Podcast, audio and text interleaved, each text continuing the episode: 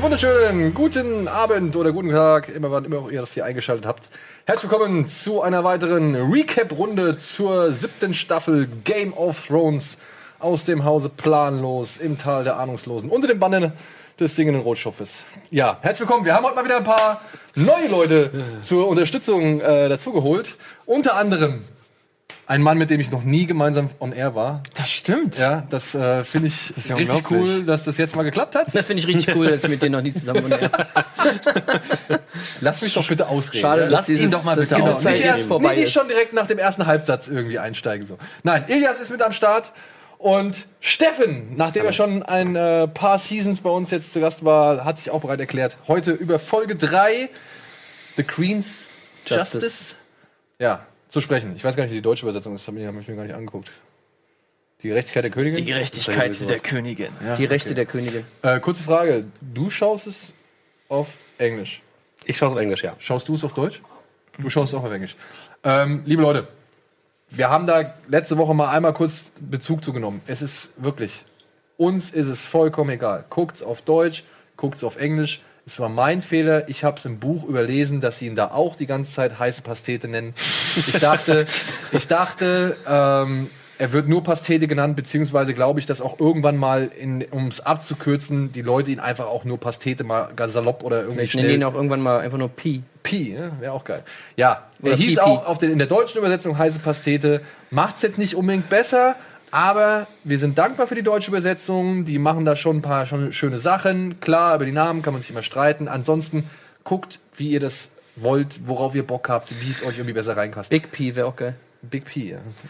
Es werden tatsächlich solche Diskussionen geführt, ob Nein, ich meine, wir haben, oder letztes Mal, wir haben letztes Mal so ein bisschen das kleine Fass aufgemacht, weil der heißt ja Hot Pie im Original. Ich meine, oder ich meinte damals, oder ich meinte letztes Mal, dass in den Büchern er nur Pastete genannt wird. Aber Ah, okay. dann wurde ich eines Besseren mehrfach über YouTube-Kommentare und Twitter belehrt, dass er auch im Buch heiße Pastete auf Deutsch genannt Es ging wird. einfach nur darum, wie dumm diese deutschen Übersetzungen sind. Ja, und wir wollen uns aber da irgendwie jetzt keinen Streit mehr zu erlauben. Vollkommen Wumpe, guckt's, wie ihr wollt, wie ihr es am besten versteht, wie es euch Spaß macht. Scheiß drauf.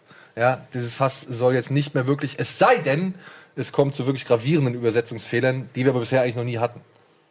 Ist denn auf Deutsch? Nee, Hot Pie ist schon sehr, sehr gut übersetzt. Ja. ja, Akkurat. Nennen sie ihn halt heißer Kuchen. Schön in Google Translator reingeballert. Sehr gut. Oh je. Ja, egal. So. Ähm, jetzt habe ich fast den Faden. Wir haben, wir haben, bevor die Sendung angefangen hat, haben wir darüber, überle- äh, darüber gesprochen und diskutiert, wie wir die Sendung eigentlich beginnen. Wollen wir direkt mit einem Knaller anfangen und dann entspannt weitermachen und dann mit einem Knaller aufhören, wie es Tim vorgeschlagen hat? Oder wollen wir es chronologisch machen?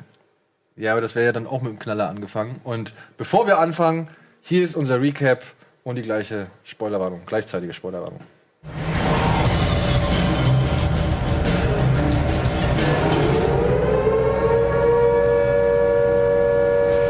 So, setzt euch den Stahlhelm auf, jetzt wird genördet. Äh, ja, wir fangen chronologisch an. Ja, Und fangen das wir, machen wir, das machen wir chronologisch. und jetzt kommt das, worauf sich die Leute oder Freunde oder Fans seit, keine Ahnung, wie viel sind es? 62 Folgen? Boah, weiß ich 63 nicht. Folgen? Ja, Sieben Staffeln. müssten Sechs 63 Folgen. 63 Folgen auf, äh, haben stimmt, sich jetzt drauf immer zehn, gefreut. Jetzt ist der große Moment. Und auch gleichzeitig, wie Tim es so vorhin so schön gesagt hat, der Mittelfinger der Produzenten an alle irgendwie Leute, die sich darüber aufregen, wie schnell man von einem Ort zum anderen gelangen kann. Denn in der ersten Szene erleben wir, wie Jon Snow auf Dragonstone landet. Endlich. Endlich. Und es kommt gleich zu einem little bit awkward Moment, ne? Also ich meine, also es ist schon so ein bisschen. Die Atmosphäre ist leicht unterkühlt. Es ist leicht unterkühlt, man weiß, man ist noch nicht wirklich verbündet. Äh, man ist erst so ein bisschen auf Tuchfühlung gegangen und versucht natürlich da jetzt die Position abzuhaken, aber dann müssen halt erstmal die Waffen abgegeben werden und irgendwie. Naja, warte mal. Also erstmal äh, sehen sich ja Jon Snow und Tyrion endlich mal wieder. Genau. Das war ja Stimmt. schon mal erstmal ein Richtig. schöner Ja. Moment. Ja. Da gab es sogar einen kleinen Lächler. Ne? Stimmt. Schön jeder hier The Dwarf of Castle Rock und The Bastard of Winterfell. Und dann lachen sie alle beide schon mal ein bisschen, geben sich die Hand. Das war doch schon mal ein herzlicher, schöner Moment. Und Auf ich meine, ich weiß, stimmt, nicht, ja. ich weiß nicht, wann Jon Snow das letzte Mal gelächelt hat. Stimmt. Also, Das sind ja auch die ein einzigen beiden, die sich zumindest ansatzweise kennen und mal eine gewisse Zeit miteinander verbracht haben. Ansonsten, die, an, die alle anderen sich sind ja mehr oder weniger fremd gegenüber den anderen. Ne? Deswegen, also das war schon Ja, und die haben Respekt stimmt. voreinander. Das auf jeden Fall. ich glaube, genau. die, die haben sogar, die mögen sich sogar richtig, glaube ich, ein bisschen. Ja, über eine Bromance wurde ja auch hier und da schon mal geschrieben. Ja, Bromance, also, weiten ich weiß jetzt nicht, ob schon so weit, aber auf jeden Fall, ich glaube, die können schon Kumpels sein, so in einer anderen Welt. Ja, aber man hat gemerkt, sie sind immer noch ein Stück weit vorsichtig. Vor allem dadurch, dass halt die Fronten noch nicht so wirklich geklärt sind, sind sie jetzt Verbündete oder sind sie nicht. Sie sind mit einer gewissen Intention hingegangen und wollen äh, nicht nur die äh, Hände schütteln von Daenerys, sondern wollen auch äh, Drachenglas, hieß es, glaube ich, im Deutschen. Ja, das ist genau. richtig, Obsidian. Obsidian. Und ähm, deswegen fand ich es generell schon mal interessant zu sehen, okay, wie sind jetzt eigentlich generell die Fronten? Wir haben es gerade ausgeführt, äh, Tyrion und, und John, sie mögen sich eigentlich, sie äh, sprechen relativ gut voneinander, aber trotzdem hat man sehr schnell gemerkt, dass es gewisse Spannungen gibt. Ich fand witzig, dass es erstmal aber überhaupt nicht um Drachenglas ging. Ich habe die ganze Zeit gedacht, das Drachenglas wird viel früher, ange viel früher angesprochen. Aber erstmal, wirklich während dem ganzen ersten Gespräch ging es erstmal überhaupt gar nicht um Drachenglas. Das fand ich, hat mich tatsächlich erstmal überrascht, dass Jon Snow eigentlich so lange mit dieser Forderung hinterm Berg hält und dann erst irgendwie von Tyrion davon überzeugt werden muss, überhaupt die Frage erstmal zu stellen. Wo er doch eigentlich mit dem ganz klaren Ziel auch dahingegangen ist, nicht nur, dass er irgendwie eine Verbündete im Kampf gegen White Walker kriegt, sondern natürlich auch, äh, das hat er ja schon in der ersten Folge gesagt, er will, äh, we need to mine it, we need to make weapons from, it und so, dass er halt das Drachenglas holt. Deswegen verstehe ich nicht, warum der erst Tyrion mit ihm nochmal äh, reden muss, um ihn davon zu überzeugen. Aber wir sind ja auch eigentlich schon wieder zu weit. Bisschen zu weit, ja, genau. würde ich gerne mal erstmal über diese geile, über diese geile Brücke da, über diese Ja. geilen Stufen da reden. Also die Location ist der Hammer. Ich dachte, als beim ersten, in der ersten Folge hat man ja so diesen Einblick gehabt, als das Tor aufgeht und äh, Daenerys da langlatscht, wo ich noch gedacht habe, oh ey, die werden sich alle hassen, wenn sie dann über diese, über diese ewig lange Brücke irgendwie laufen müssen. Und ich dachte in dem ersten Moment, okay, die wäre rein CGI, aber diese Brücke existiert tatsächlich und äh, ist, glaub ich, interessant. ist in Spanien, glaube ich, wenn ich das richtig gelesen habe. Ähm, ein, einem, ich glaube, gehört zu einem Kloster.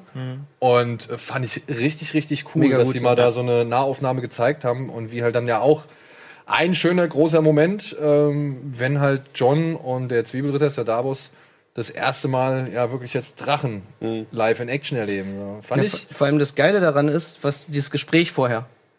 Der, es war ja sowieso, so in dieser Folge wurde ja viel nochmal so aufgerollt, in, in Gesprächen von irgendwelchen Leuten, die sich auf Sachen bezogen haben, die schon mal passiert sind in der, in der Geschichte sozusagen der Serie.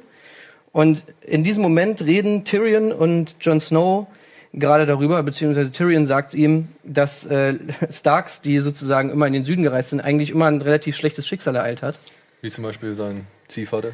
Wie, wie sein Ziehvater, wie aber auch ähm, Rickard und äh, Brandon Stark damals, die ja sozusagen in den Süden gekommen sind, um ähm, äh, nachdem sozusagen Elia, ähm, nach, nachdem die Schwester sozusagen von, von, von Brandon entführt wurde von Rhaegar und äh, die wurden ja, also der Vater wurde gekocht mit Wildfire in seiner eigenen Rüstung und der Sohn, sein Sohn hat sich äh, stranguliert, weil er irgendwie das Schwert erreichen wollte und so weiter. Das war ja so eine relativ grausame Hinrichtung. Ja, dann Eddard, der auch gestorben ist. Und er sagt sozusagen in, in Erinnerung daran, ja, die Starks, die nach Süden gekommen sind, die haben es immer nicht so gut ereilt. Und dann sagt Jon Snow, das ist wahr, aber ich bin kein Stark. Und dann fliegt der Drache über sie herüber. Das fand ich eine relativ witzige Szene.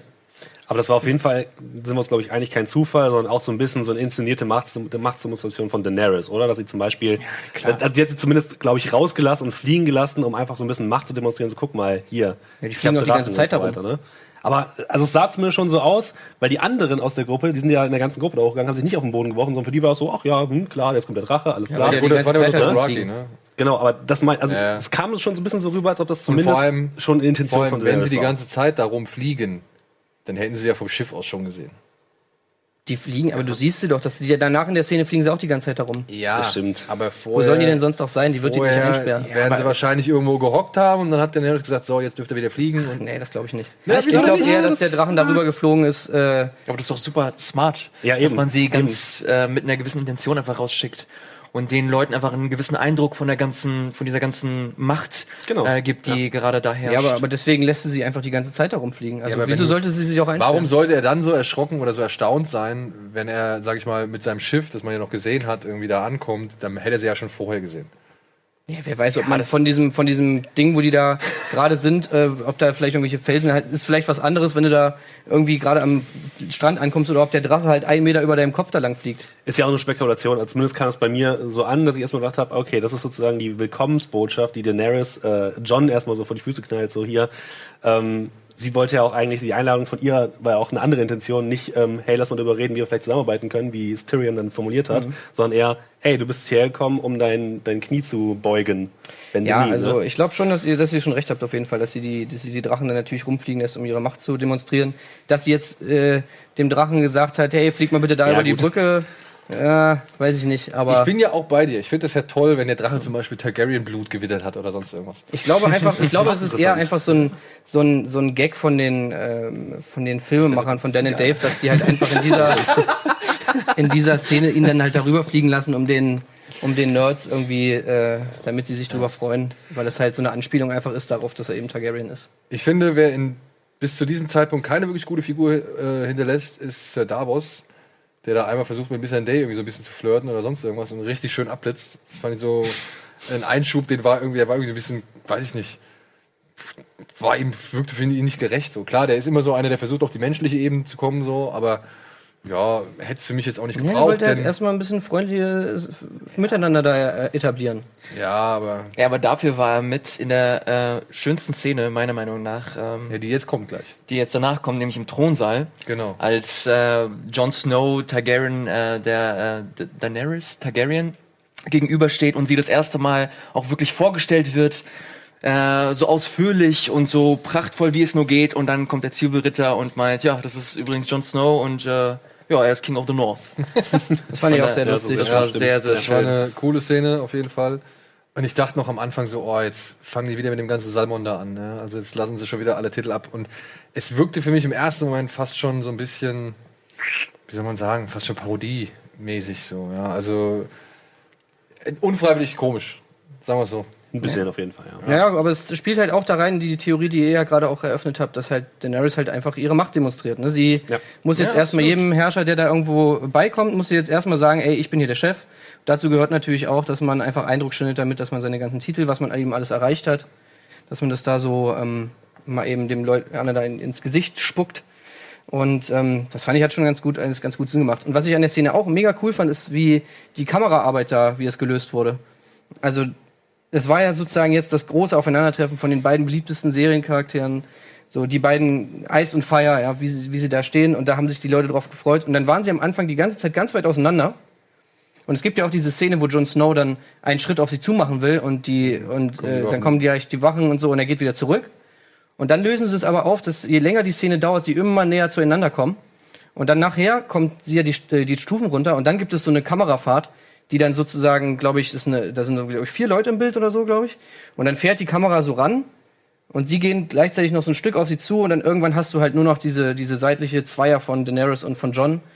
Und ab da sind sie sozusagen, so ein bisschen dieses Aufeinander zukommen, was ja, halt auf auch Augenhöhe dann auch, ne? Genau, was Stimmt, halt, ja. was halt auch so bildlich einfach irgendwie halt rübergebracht wurde, einfach dadurch durch die Art und Weise, wie es gefilmt ist. Das fand ich mega cool gemacht und jeden sehr Fall. subtil und und ähm, Auch, ich fand es auch cool, dass da, dass da nicht so viele Leute irgendwie am Start waren. Und ich, ich sag's ganz klar, jetzt einmal schon vorweg, also dieser ganze John Daenerys-Strang, egal welche Szenen noch danach kamen oder halt jetzt am Anfang äh, gezeigt worden sind, das war für mich auf jeden Fall das Highlight der Folge. Dadurch hat die Folge, also das, damit, das, das hat die Folge getragen. Das war wirklich das Beste, was sie gemacht haben. Und da hatte ich mit Tim auch schon drüber gesprochen, weil halt einfach sie es hinkriegen, dass da zwei Menschen aufeinandertreffen, die beide ihre Positionen haben und du kannst beide nachvollziehen. Ja, also das fand ich wirklich gut gemacht. Je mehr einer irgendwie erzählt, du denkst am Anfang so, oh, jetzt fängt er an mit irgendwelcher Urgeschichte und sonst irgendwas, ja. Und dann kommt aber Daenerys, die sagt, ey, es tut mir leid, was mein Vater getan hat. Ich entschuldige mich dazu, ich äh, bitte oder ich, ich bitte um Verzeihung und um Vergebung und so weiter. Und John realisiert, ey, okay, die ist nicht unbedingt, also das ist schon mal so, wo man so eine erste Überraschung feststellt, okay, die ist nicht so wie ihrer Vater, beziehungsweise die hat vielleicht doch irgendwie einen anderen Plan als die Kinder, wie er sie dann später nennt, äh, die halt sich da um den Thron balgen, während die eigentliche Gefahr ja im Norden lauert. So. Also das fand ich alles äh, ziemlich, ziemlich cool gemacht. Aber ich würde sagen, da gehen wir jetzt nochmal näher drauf ein nach der Werbung, denn wir müssen einmal kurz Geld verdienen. Bis gleich.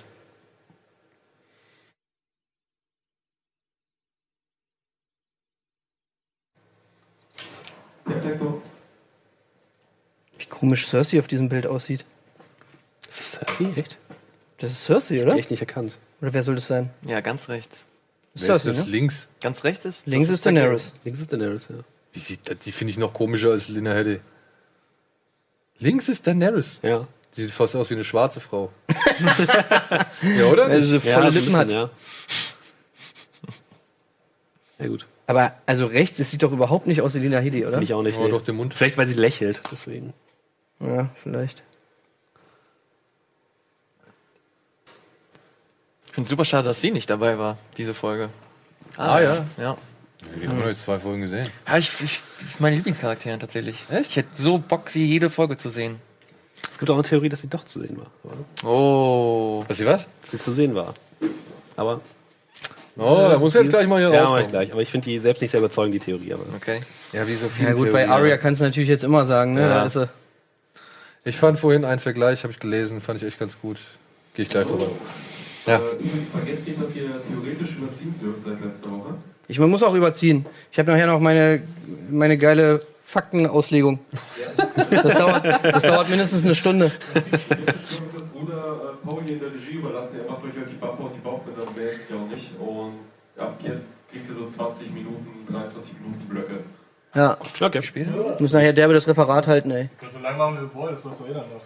Okay. Ist egal. Ja, so lange können wir auch nicht machen, weil. Warum? Weil ich auch irgendwann noch andere Arbeiten zu erledigen habe. Andere Menschen haben auch eine Pflicht. Ja, Ich habe keinen Urlaub. Ist halt nicht so streng, wie bei steht.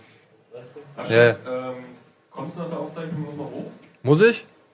Ich habe da noch irgendeinen äh, Brief, ich glaube, das sind irgendwelche Eintrittskarten mit dem Spiel bla bei mir liegen. Okay. Ja, ich komme. Musst du nicht unbedingt, können wir auch machen. Oder so. Eins von beiden mache ich.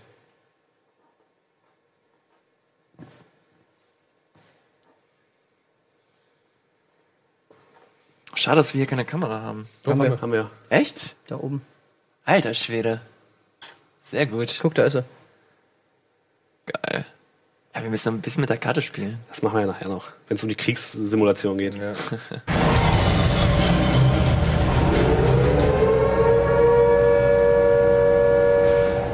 So, willkommen zurück. Äh, Ilias hat hier nochmal eben schnell die Einrichtung gerade geschoben. Und herzlich willkommen zurück zu unserem äh, dritten Recap für die siebte Staffel Game of Thrones. Wir waren jetzt gerade dabei, ja, eigentlich auf das erste Zusammentreffen von John und Daenerys genauer einzugehen. Ich würde sagen, wir, wir verarbeiten mal so alle Gespräche, die sie dann noch im weiteren Verlauf der Folge miteinander geführt haben. Äh, jetzt in diesem, in diesem Strang. Ich will noch eine Sache zu, den, zu der Thronsaal-Szene sagen, bevor, bevor wir weitergehen. Ähm, da wollte ich mich dir auf jeden Fall anschließen. Die Inszenierung von der Szene fand ich nämlich auch sehr, sehr schön. Und man merkt auch tatsächlich in der Körpersprache der einzelnen Figuren, wie die so miteinander interagieren, dass sie sich erstmal so ein bisschen kennenlernen müssen. Gerade bei, bei Kit Harington, der das, finde ich, fantastisch gespielt hat. Man sieht am Anfang, steht er so ein bisschen seitlich und dreht sich auch immer ab und zu so, zu, zu Davos so um, so nach dem Motto, oh, ich weiß eigentlich gar nicht so richtig, was ich jetzt hier machen soll. Und soll es hat auch so dieses Gesichtsausdruck, diesen, diesen, Diesen dieses, Leidenden, ne? Ja, dieses, oh, fuck, irgendwie läuft das gerade überhaupt nicht so, wie ich mir das vorgestellt habe. Ja, und Was vor allem, dass er immer hier? so gar keinen Bock hat auf diese ganzen. Dass er eigentlich gar keinen Bock hat auf Genau, alles. Dass genau, er es gar nicht will, so richtig. dieses ganze Verhandeln. Ja, Was er ja dann später ihr auch sagt. Ne? Richtig. Ja, ja, Das genau. Einzige, worin ich gut bin, darauf habe ich keine Lust. So, ja. Ja, aber das finde ich so geil. Das siehst du in jedem Blick, den er hat. So immer wenn genau er das. spricht, so Ja. wenn er sagt so, wenn sie ihm, wenn sie zu ihm sagt, hey, los, du musst das, du bend the knee und so, und er so, "Ah, kann ich nicht machen und so, dann siehst du halt in seinem Gesicht einfach so, dass dass, dass er richtig leidet einfach bei diesen ganzen schweren Entscheidungen, die er so treffen muss. Finde ich echt super gut gemacht. Er könnte ja einfach, er könnte sich total einfach machen. Er könnte jetzt sagen, okay, ich bände jetzt nie und äh, kämpfe da mit, mit Daenerys. Okay, dann hätte ich keinen Stress mehr, so nach dem Motto. Er macht's halt nicht. Und man sieht dann auch wirklich, dann kommt so Daenerys so ein bisschen den Thron runter und kommt halt ein bisschen auf ihn zu. Und dann öffnet er sich auch so ein bisschen, steht dann gerade vor ihr und so weiter. Und dann merkt man so, die nähern sich so ein bisschen an, auch wenn Daenerys am Anfang natürlich erstmal so ein bisschen auf den Putz haut und dann auch so, so, du musst jetzt hier äh, bend the knee und so weiter und erstmal überhaupt nicht kompromissbereit rüberkommt. Aber ich finde, wie sie es dann aufgelöst haben, diese Szene, dass so beide so aufeinander zugehen und sich dann doch in irgendeiner Form, die verstehen sich ja irgendwo, weil Daenerys sagt dann, ey, ich habe so viel Scheiße miterlebt, ich habe das und das ist passiert, ähm, äh, ich war in Ketten gelegt, äh, ich wurde als Hure verkauft, so nach dem Motto. Und dann kommt zu Davos und sagt, ja, bei Jon Snow war es genauso, ihm wurde ein Stich ins Herz versetzt und so weiter. Und dann merkt man richtig, dann klickt so bei beiden Charakteren im Kopf so ein, ja, eigentlich sind wir uns doch ziemlich ähnlich. Ich fand in der Szene vor allem die Rolle von äh, Tyrion ganz interessant, weil er quasi äh, auf beiden Fronten irgendwie steht und auch Kit Harington stellenweise auch immer so den Blickkontakt gesucht hat, als sie sich beispielsweise entschuldigt hat, hat er sofort zu Tyrion Ja, ja. geguckt, so okay, Und er grinst so, ne? So Genau, und, und auch umgekehrt aber hat äh, Daenerys den Kontakt zu Tyrion äh, gesucht, als sie irgendwann gemerkt hat, okay, äh, der äh, Jon Snow ist halt kein Typ, der einfach äh, sich hinkniet und das äh, macht, was er, was ich sage, sondern meint sie auch zu denken, okay, ich habe gedacht, du magst den Typen, was, was geht hier eigentlich ab? Ich fand das sehr, sehr interessant, wie Tyrion quasi die Schaltzentrale dieser Szene war und sich das dann irgendwie ähm, im Laufe der nächsten Minuten dann immer weiter se- verselbstständigt hat. Du merkst halt Netzwerken wirklich- kann er, ne? Ja, genau. Du Wenn er was kann, er wirklich, kann er dass- Netzwerken. dass bei Daenerys und John, dass die beide nicht so die Dipl- Diplomaten sind so richtig. Die sind auch beide jetzt, also gerade John, nicht so die Anführer, wie man sich vielleicht vorstellen würde oder sich wünschen würde, er sich vorstellen würde. Und dann kommt halt so jemand wie, wie Tyrion, der so in der Mitte steht und so ein bisschen den Chefunterhändler in Häkchen spielt, der so ein bisschen diplomatisch halt vermittelt, weil die anderen beiden da irgendwie nicht so richtig, vielleicht zu wenig Erfahrung drin haben oder nicht so richtig fähig drin sind. Der passt da perfekt rein und schafft es dann ja auch äh, letztendlich, die zumindest zusammenzubringen, sodass es in gewisser Weise einen Kompromiss gibt. Weil ohne ihn wäre es, glaube ich, nicht so simpel abgelaufen dann. Ich finde aber auch zum Beispiel auch gut bei Daenerys, dass sie hat so, sag ich mal, ihre, ihren Standpunkt schon klar vertreten. Aber ich fand zum Beispiel diese Szene, die hat mich fast sogar ein bisschen überrascht, aber eher positiv. Ähm, nämlich da, wo, wo John ihr sagt, äh, dass ich jetzt sozusagen, ich wollte niemals ein Leader sein, so, aber ich wurde von den Leuten sozusagen auserwählt, dass ich sie anführen soll. Und sie, sie vertrauen mir, sie legen ihr ganzes Vertrauen in mich so. Und mit diesem Vertrauen muss ich jetzt halt umgehen und darf das halt auch nicht enttäuschen. Und deswegen für, bin ich halt King in the North so. Deswegen kann ich jetzt nicht einfach das Knie benden. So. Und wo sie halt, und dann sagt sie halt. Das Kniebeugen. Ja. Kniebeugen. Und dann, wegen, dann, dann sagt sie halt, äh, that's fair. So. Und das finde ich cool, weil, weil sie sagt so, hey, das macht Sinn. Und das finde ich auch in dieser Szene so, so gut, wie sie es halt gemacht haben. Weil ich meine, du, du hättest es auf so viele Art und Weisen hättest du jetzt diese Szene schreiben können. Und diesen Dialog und so weiter und so fort. Und du, es wäre, glaube ich, es gibt super viel Potenzial dafür, dass sie es einfach verkacken in irgendeine Ja. Richtung.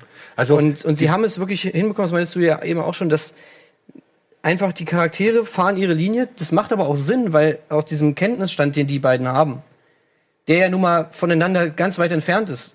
Daenerys weiß ganz wenig von dem, was John macht. John weiß ganz wenig von dem, was Daenerys macht. Und natürlich ne, sagen sie jetzt nicht, nachdem sie einmal mit dem mit dem anderen geredet haben, ja alles klar, gut, dann mache ich bei dir mit oder ich mache bei dir mit und so. Ja. Aber sie verstehen sich trotzdem und, und sie respektieren sich gegenseitig und wie sie das in dieser doch dann dafür relativ kurzen Szene, um all diese Sachen zu verarbeiten und um all diese, diese, diese Fanfiction und diese ganzen angestauten äh, Emotionen von den Fans, die nur darauf gewartet haben, dass die jetzt zusammenkommen, dass man das alles so verarbeiten muss und abhandeln muss in dieser einen kleinen Szene. Dafür muss ich wirklich äh, sagen, einen höchsten Respekt, dass die das so gut hinbekommen haben. Meiner Meinung nach äh, ist Und es dass sie nicht auf so eine machen romantische können. oder halt so Genau. eine künstlich dramatische Weise irgendwie das gelöst haben. Ne? Also ich meine, ey, ehrlich, ich glaube halt nicht dran, dass die irgendwie Rücken auf Rücken von irgendwelchen Drachen gemeinsam in die Schlacht fliegen werden. So, ja? Also, Mhm. und die werden auch nicht irgendwie gemeinsam Hand in Hand am Ende auf dem Thron stehen. Dafür, das wäre einfach dumm. Aber die Oder werden bumsen, oder? Ja, das bringt doch auch nichts. Aber sie werden es mal. Aber sind die nicht eigentlich Halbgeschwister? Ja, sie ist seine Tante. Ist ja Sie ist seine Tante. In, in, bei, es ist, aber es ist doch wirklich immer so gewesen, dass die Targaryens das immer zelebriert haben. ja, stimmt. Ja, nicht alle. Ja, nicht alle. Ja. Aber, aber ja, bei den Targaryens war das schon öfter mal. Ja, untereinander schnackseln ist bei denen drin. Will sie so. bumsen sehen. Ich will's eben nicht. Weil das Also, ist so, ja, das ich, ist wirklich, ich das ist so finde, auch wäre das auch, finde das auch der Das ist so, keine Ahnung. Ich meine, ich, ich finde es ja okay, wenn, wenn man da in seinem, in seinem Zimmer hockt und sich das anschaut und dann darüber fantasiert und so seine Gedanken schweifen lässt. Und wenn das die Traumvorstellung, die romantisierte Traumvorstellung ist von einem perfekten Ende Game of Thrones. Okay, Nee, das Ey, wirklich ich das finde gerade diese platonische Beziehung zwischen diesen beiden, das finde ich halt, ist der, das ist der richtige Nervenkitzel. Als sie da oben, jetzt kommen wir vielleicht zu dieser Szene, ich greife mal kurz eine- ein bisschen vor, wo sie auf diesem Balkon stehen. Ja. Und wo sie wirklich Ja. nur diese beiden Personen da ganz, ganz alleine und ohne irgendwelche anderen Leute da und du siehst im Hintergrund die Drachen und so, wo sie da stehen, da hatte ich wirklich Gänsehaut, weil es einfach so ein Moment ist, den du so lange irgendwie erwartet hast und dieser intime Moment zwischen den beiden, obwohl die jetzt in keinster Form irgendwie miteinander flirten oder irgendwas machen, aber allein schon, also als sie diesen Satz sagt, irgendwie, äh, you need to get to work, Jon Snow oder so, oder äh, Ja. irgendwie sowas. Ja. Wieso, wie, wenn sie seinen Namen schon so ausspricht und so, das finde ich einfach, einfach krass. Also das mich als Fan sie sagt doch nicht mal My Lord mehr, einfach. ne? Also Nee, sie nee. sagt halt Jon Snow so. Genau. Sie sagt Sie nicht sagt My Jon Lord. Snow, ja. Und das finde ich halt schon mal geil, weil das zeigt nämlich auch, dass sie halt nicht irgendwie diesen Königin-Besitzanspruch irgendwie äh, Ja, und bei vor der allem ist es so ein bisschen, du hast wieder, du denkst wieder zurück an die Grid und so Ja. und das ist so ein bisschen dieser Style so und das ist jetzt gar nicht so dieses, wir lieben uns jetzt oder die gucken sich irgendwie schon verliebt an oder so. Das gar nicht, das wäre viel zu platt so. Aber einfach durch so eine kleine Sache. Ja, das reicht ist ja schon. auf jeden Fall die elegantere Lösung, beziehungsweise der elegantere Weg, den sie jetzt äh, fahren äh, sollten, Ja, und, glaube und ich wie, auch. wie einfach wäre es gewesen, wie einfach wäre es wirklich gewesen, hätten sie beide irgendwie zwei Sturköpfe dahingestellt, die Mhm. einfach sagen, äh, nee, du hast meinen Vater verbrannt, ja, aber nee, du hast meinen Vater irgendwie umgebracht, bla bla bla. Und dann Das wär auch irgendwie, lame gewesen. das wäre halt, und dann gehen sie im Streit jetzt auseinander. das So. derbste Chaos irgendwie Ja. entstehen lassen Ja, und, und- dann kommen die Wachen, führt ihn ab und so dies, das und so. Nee, Muss jetzt auch nicht sein, also man muss nicht immer aus jeder Szene so dieses absolute Chaos festmachen, sondern Aber geht halt auch mal so. Lass uns da jetzt mal kurz ein bisschen weiterspinnen, ähm, auch anhand einer Szene, die auf äh, Dragonstone stattfindet. Man sieht ja Varys und Melisandra äh, ziemlich zu Beginn auch noch auf einem Felsen stehen. Generell stehen ziemlich viele Menschen in dieser Folge an irgendeinem Felsen und gucken raus auf den Ozean. ja, das muss man mal leider so Aber das, Klarstellung das kann man auf Dragonstone aber auch nicht machen. Ja, das stimmt auch wieder. Ist halt auch eine geile Aussicht, ne? Muss man auch sagen. Naja, da gibt's halt auch nur Felsen. Und so. Aber ähm, nichtsdestotrotz, sie steht da oben, sie traut sich nicht runter. Und wie sie sagt, was ich auch ganz cool finde eigentlich, sie möchte halt irgendwie nicht sorgen dafür, dass die Situation irgendwie beeinflusst oder ja, irritiert wird oder sonst irgendwas. Distracted, sagt sie, glaube ich. Sie möchte keine Distraction sein. Ähm, Varys Einwand habe ich nicht so ganz verstanden, warum er ihr aus nahelegt, diesem nicht mehr, Gespräch wäre ich auch überhaupt nicht schlau. warum er ihr nahelegt, zurück, also nicht mehr zurück nach Westeros zu kommen, so, warum? Ich finde auch sie denn Varys ist da ganz komisch in dieser Szene. Finde ich Ja. auch, ja. Ich finde auch, mit, also mittlerweile bin ich von Varys, da komme ich auch später noch dazu, wenn wir so ein bisschen um, um die Schlacht und was reden, von dem bin ich ein bisschen enttäuscht Ja, mittlerweile. weil eigentlich, irgendwie- eigentlich schon, ja. Also die ersten, wenn man sich auf die, ersten Staffeln zurückdenkt, da war er so auf einer Augenhöhe, so mit Littlefinger, hat sich mit dem so seine, seine Games of Wit so ein bisschen da geliefert. Und jetzt mittlerweile ist es schon, da ist schon eine weich. krasse Gap Ja, dazwischen. vor das allem ist- hat er gar keine Funktion mehr. Also irgendwie jetzt mich mittlerweile, gefragt, äh, ich meine erst, ja, doch, er ja kam gut, rein da kommen wir später eigentlich noch dazu. Ja, kam Aber so richtig, ich finde auch, ich bin von Varys und in dieser Szene, da ist der so komisch, also überhaupt ganz anders, als er sonst ist. Das Ja, habe ich vor überhaupt nicht verstanden. Ich verstehe auch gar nicht, ich, was ich nicht richtig verstanden habe. Er macht wieder sein, er macht so einen noch über, übertriebener, überlegeneren Eindruck, überlegenen Eindruck ähm, als sonst, weißt Ja. du? Er kommt da so an und ja, ich rate Ihnen nicht zurück nach Westeros zu kommen. Ja gut, er hat, nicht er hat sein. natürlich Er ein Problem mit den, er ja. hat ein Problem mit den mit den Red Priestesses so. Das ist ja, das ist ja jetzt äh, bekannt. Anscheinend haben ja die die der die die Roller Priesterin da haben ja anscheinend was zu tun damit, dass er damals irgendwie kastriert wurde und so weiter und so fort. Da gibt es ja anscheinend irgendeine History. Deswegen kann ich mir schon vorstellen, dass er denen jetzt Ja, nicht unbedingt aber wohlgesonnen ist. Spielt das wirklich für die Serie eine ja, Rolle? eben. Nee, Außerdem aber ist ich glaube, er ist schon ihr gegenüber einfach mal, also er hat, glaube ich, keinen Bock auf die so. Das ist Ja, so ein ganz stimmt, persönliches das Ding stimmt, ja. zwischen bei Varys und ihr.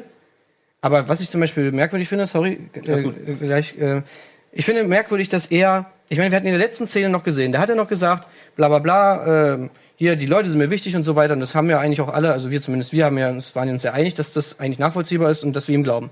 Und jetzt steht er da und sagt, irgendwie, was war sein Satz, irgendwie, ähm, es ist so wie sozusagen wenn ein Löwe, der zum ersten Mal Fleisch gegessen Genau. hat, irgendwie, wo- sobald man einmal als, als normaler äh, Mensch, als Common Folk sozusagen einen, äh, einen Geschmack, der, den Geschmack der Macht irgendwie hatte, will man nicht mehr davon weg und so und dies, das und so.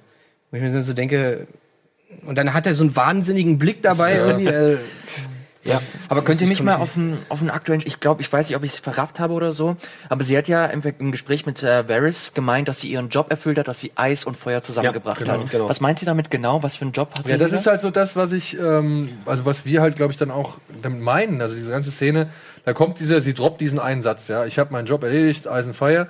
Was ich cool finde, ist, dass sie ihre wirklich schrecklichen Fehler eingesteht.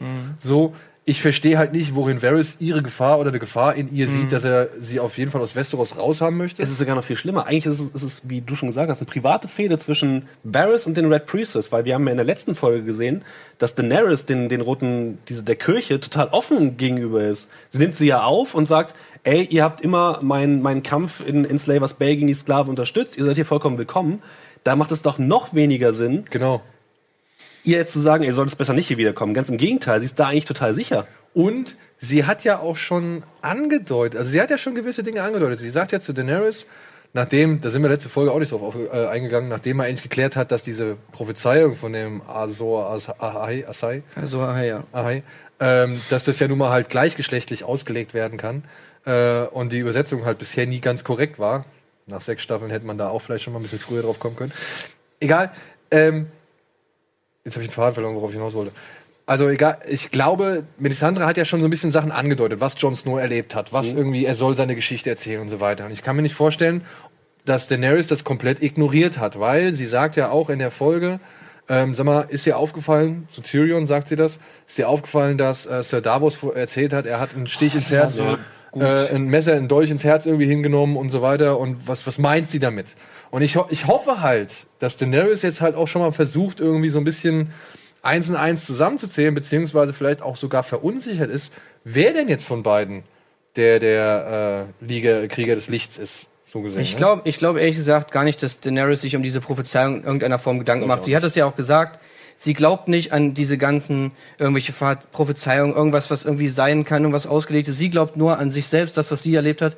Und ist da, äh, glaube ich, deswegen macht sie da sich gar keine Gedanken drum. Na, aber mir ist es halt nur aufgefallen, weil diese Szene einfach nochmal noch mal thematisiert wurde, beziehungsweise weil sie halt mit Tyrion da steht und nochmal genau auf das zu sprechen bekommt, äh, zu sprechen kommt. Das wird definitiv. Also ich kann mir nicht vorstellen, dass das umsonst irgendwie drin war. Ja, ich meine, klar kann es sein. Ja, aber ich glaube nicht im Hinblick auf die Prophezeiung.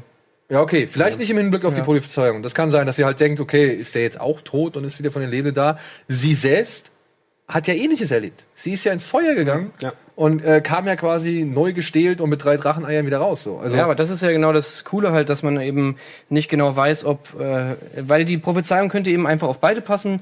Vielleicht sind es auch beide. Und ich meine, ich finde diesen Satz, den du gerade nochmal gesagt hast, ich finde, das war wirklich ein, ein extrem krasser, zentraler Satz, dass äh, Melisandre sagt, sie hat Ja. Eis und Feuer zusammengebracht. Und ich meine, jetzt überlegt man sich mal, dass das Ganze halt Song of Ice and Fire heißt.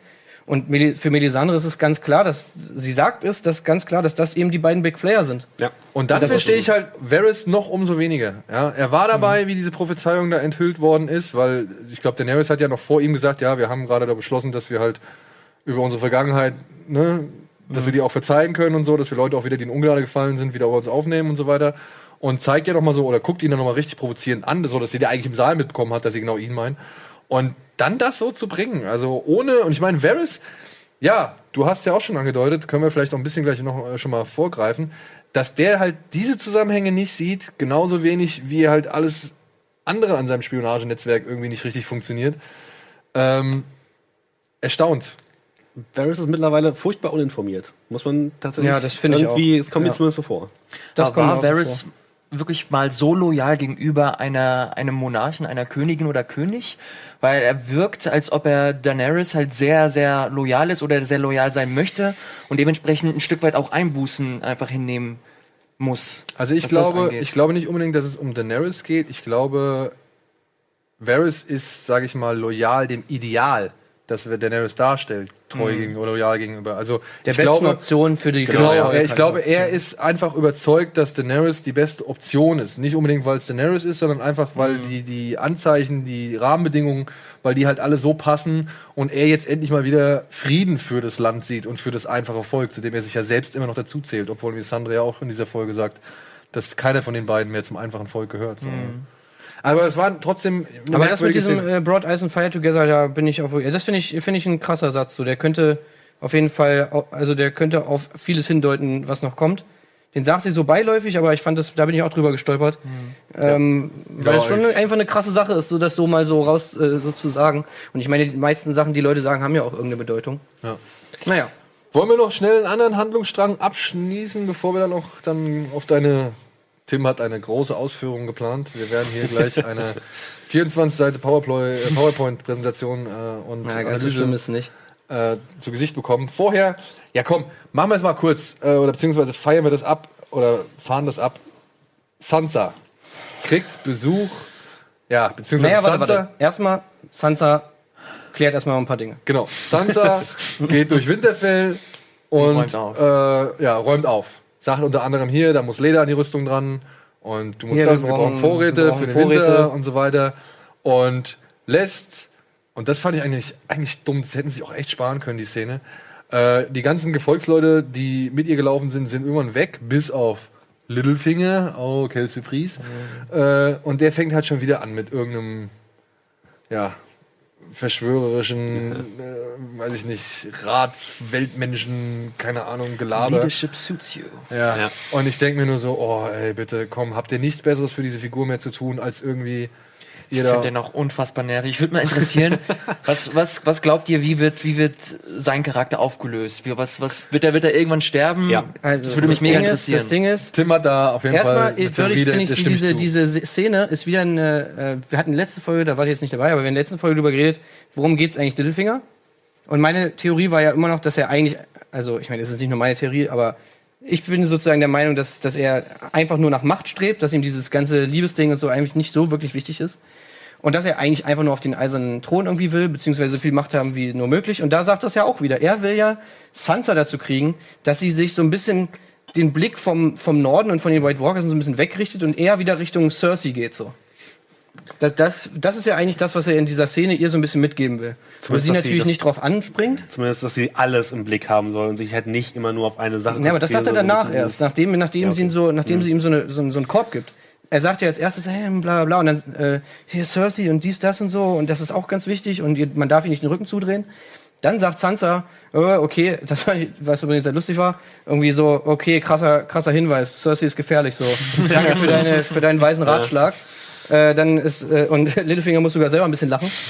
Und dann sagt er, kommt er mit dieser komischen Theorie, das finde ich aber ehrlich gesagt auch ganz witzig, diesen Anschluss, weil also irgendwie, also, also Peter Baelish sagt ja so eine, einen kruden Satz von wegen alles, äh, du musst so leben, dass sozusagen alles gleichzeitig passiert, äh, an jedem Ort und äh, zu jeder Zeit und du musst alles im Blick haben und jeder ist dein Freund, jeder ist dein Feind und dann kommt Bran. Der genau Und- das alles Genau, kann. und Bran macht genau das, was Peter Baelish ja eigentlich sagt. Für Bran passiert alles zur gleichen Zeit. Er ist ja so ein bisschen, er ist ja so ein bisschen diese, diese komische Theorie von diesem Block-Universum oder so, wo, wo so Zeit die vierte Dimension ist und so weiter und so fort und sozusagen Vergangenheit und Zukunft immer nur ein Blickwinkel ist von der Position, an der man gerade ist. So ein bisschen ist ja, habe ich das Gefühl, ist Bran so ein bisschen aufgebaut. Und äh, ich fand es schon einen ganz schönen Übergang, dass dieses Zitat von, von, von Littlefinger halt so gut passt zu Bran und Bran dann halt in der nächsten, nächsten Szene am Start ist. Ja, und so schön es auch war, dass sie ihm um den Arm fällt, oder beziehungsweise ihn so umarmt und sich darüber freut oder traurig oder Freudentränen in den Augen hat, als sie ihn endlich wieder sieht. Und das war eigentlich auch relativ ganz gut gemacht. So tut mir leid, so, so tiefpunktmäßig war die Szene danach. Also, ehrlich, Fandest du diese Szene, ähm, wie fandet ihr alle die Szene, wo sie, wo Bran reinkam und sie ihn gesehen hat, wie fandet ihr die? Fandet ihr die gut? ich fand es gut. Ich fand ja. die gut, ja. Ja? Ich, fand's- ich bin generell kein Fan von ähm, Bran gewesen in der Folge. Nein, es geht jetzt nicht darum. Ja, wie die, die Szene, meine, sie wo, sieht ihn sie, jetzt wo nach sie zum ersten Mal. Sie Natürlich, ja jetzt nach natürlich, ist sie, natürlich also- ist sie herzlich und, und schön. Ähm, war aber halt auch eher so eine Momentaufnahme. Ich habe eher tatsächlich, ich habe es vorhin schon kurz ausgef äh, ausgeführt, ich hätte eher gehofft, dass das dass Arya endlich äh, sich äh, nach Winterfell äh, gewagt hat und so weiter und so fort. Aber war jetzt okay. Also ich, ich stand jetzt nicht in Tränen da. Die S-Men sind bald vereint. Ich weiß nicht, ich war so ein bisschen zwiegespalten. Schon bei der ersten Szene, wo Sansa ihn sieht. Also so auf den ersten Blick, ich habe es jetzt zweimal gesehen. Ich. Man kann es so und so erklären, aber ich fand bei Sansa, also bei Bran ist sowieso schon mal gar nichts passiert. Das ist aber gut. Das ist anscheinend sein Charakter, so wie sie ihn jetzt geschrieben haben, alles klar. Aber auch bei Sansa finde ich dafür, dass. Ich meine, sie dachte, er wäre tot. Glaubst du, die Sie hat ihn so lange nicht gesehen.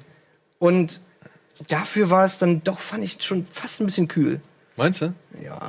Glaubst du? Also ich hatte auch, ich hatte so ein, für so einen Sekundenbruchteil, Ja. so hatte ich irgendwie die Überlegung, hm, findet sie das jetzt vielleicht eigentlich scheiße, dass der da ist? Ja, jetzt ist ja, genau. Weil jetzt ist nämlich eigentlich der Thronanspruch auf Winterfell äh, ist jetzt eigentlich futsch. Ja, also so, ja. Das hat, das hatte man, das hat man fast ein bisschen, aber auch nur, weil sie halt nicht so emotional rüberkam, wie man es erwartet hätte. Ja. Ich meine, eigentlich ist es ja Quatsch, dass sie jetzt sozusagen Brandon den Thron nicht gönnt oder so, glaube ich. Das, Das macht sie auch in der nächsten Szene noch ja, ja, klar. aber trotzdem, weil sie genau in diesem, in diesem Close-Up, oder ich meine, es ist gar nicht mal ein Close-Up, glaube ich, eine amerikanische oder so, aber ja, sie, ich meine, sie ist halt auch eine Figur, die ja schon so viel erlebt hat und Eben, vielleicht auch sie nicht mehr so ja emotional ist. Genau, sie ist ja schon so emotional abgestumpft eigentlich. Dadurch, Aber dass meinst du sie- nicht, dass in dieser Szene es dann aus ihr rausbrechen könnte? Ja, theoretisch hätten sie es so machen können, aber ich glaube, dazu ist sie zu sehr schon verfahren in ihrer emotionalen Ja. Kühlheit, Ja, wahrscheinlich die sie daran. jetzt reingerutscht ist durch diese ganzen Geschichten Aber- und durch Peter Baelish Einfluss auch so Ich ein hoffe halt, bisschen, ne? dass es nicht daran liegt, dass Sophie Turner es nicht rüberbringen kann. Ja, hoffentlich nicht.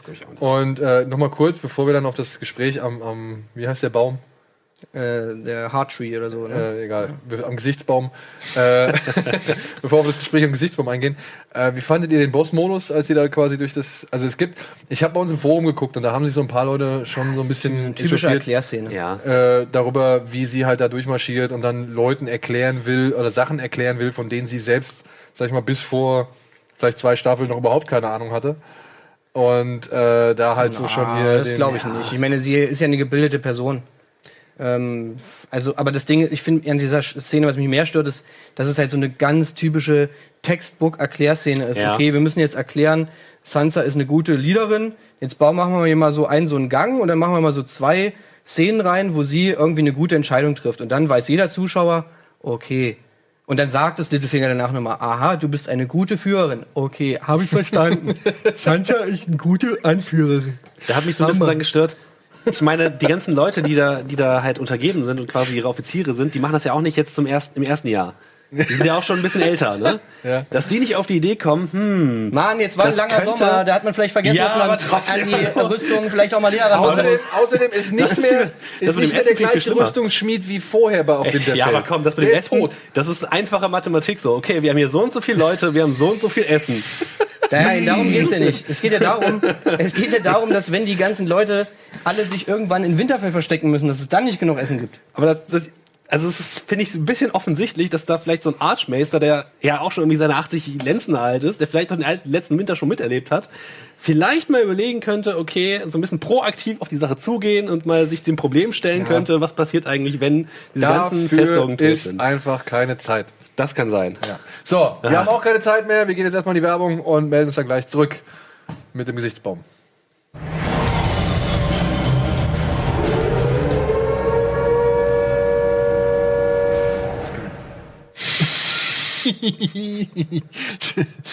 man sollte halt nicht einfach anfangen zu reden.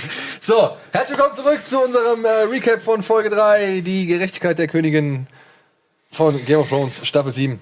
Ja, wir waren jetzt bei Sansa angelangt und ob sie eine gute Heerführerin bzw. Schlossführerin ist oder Burgführerin.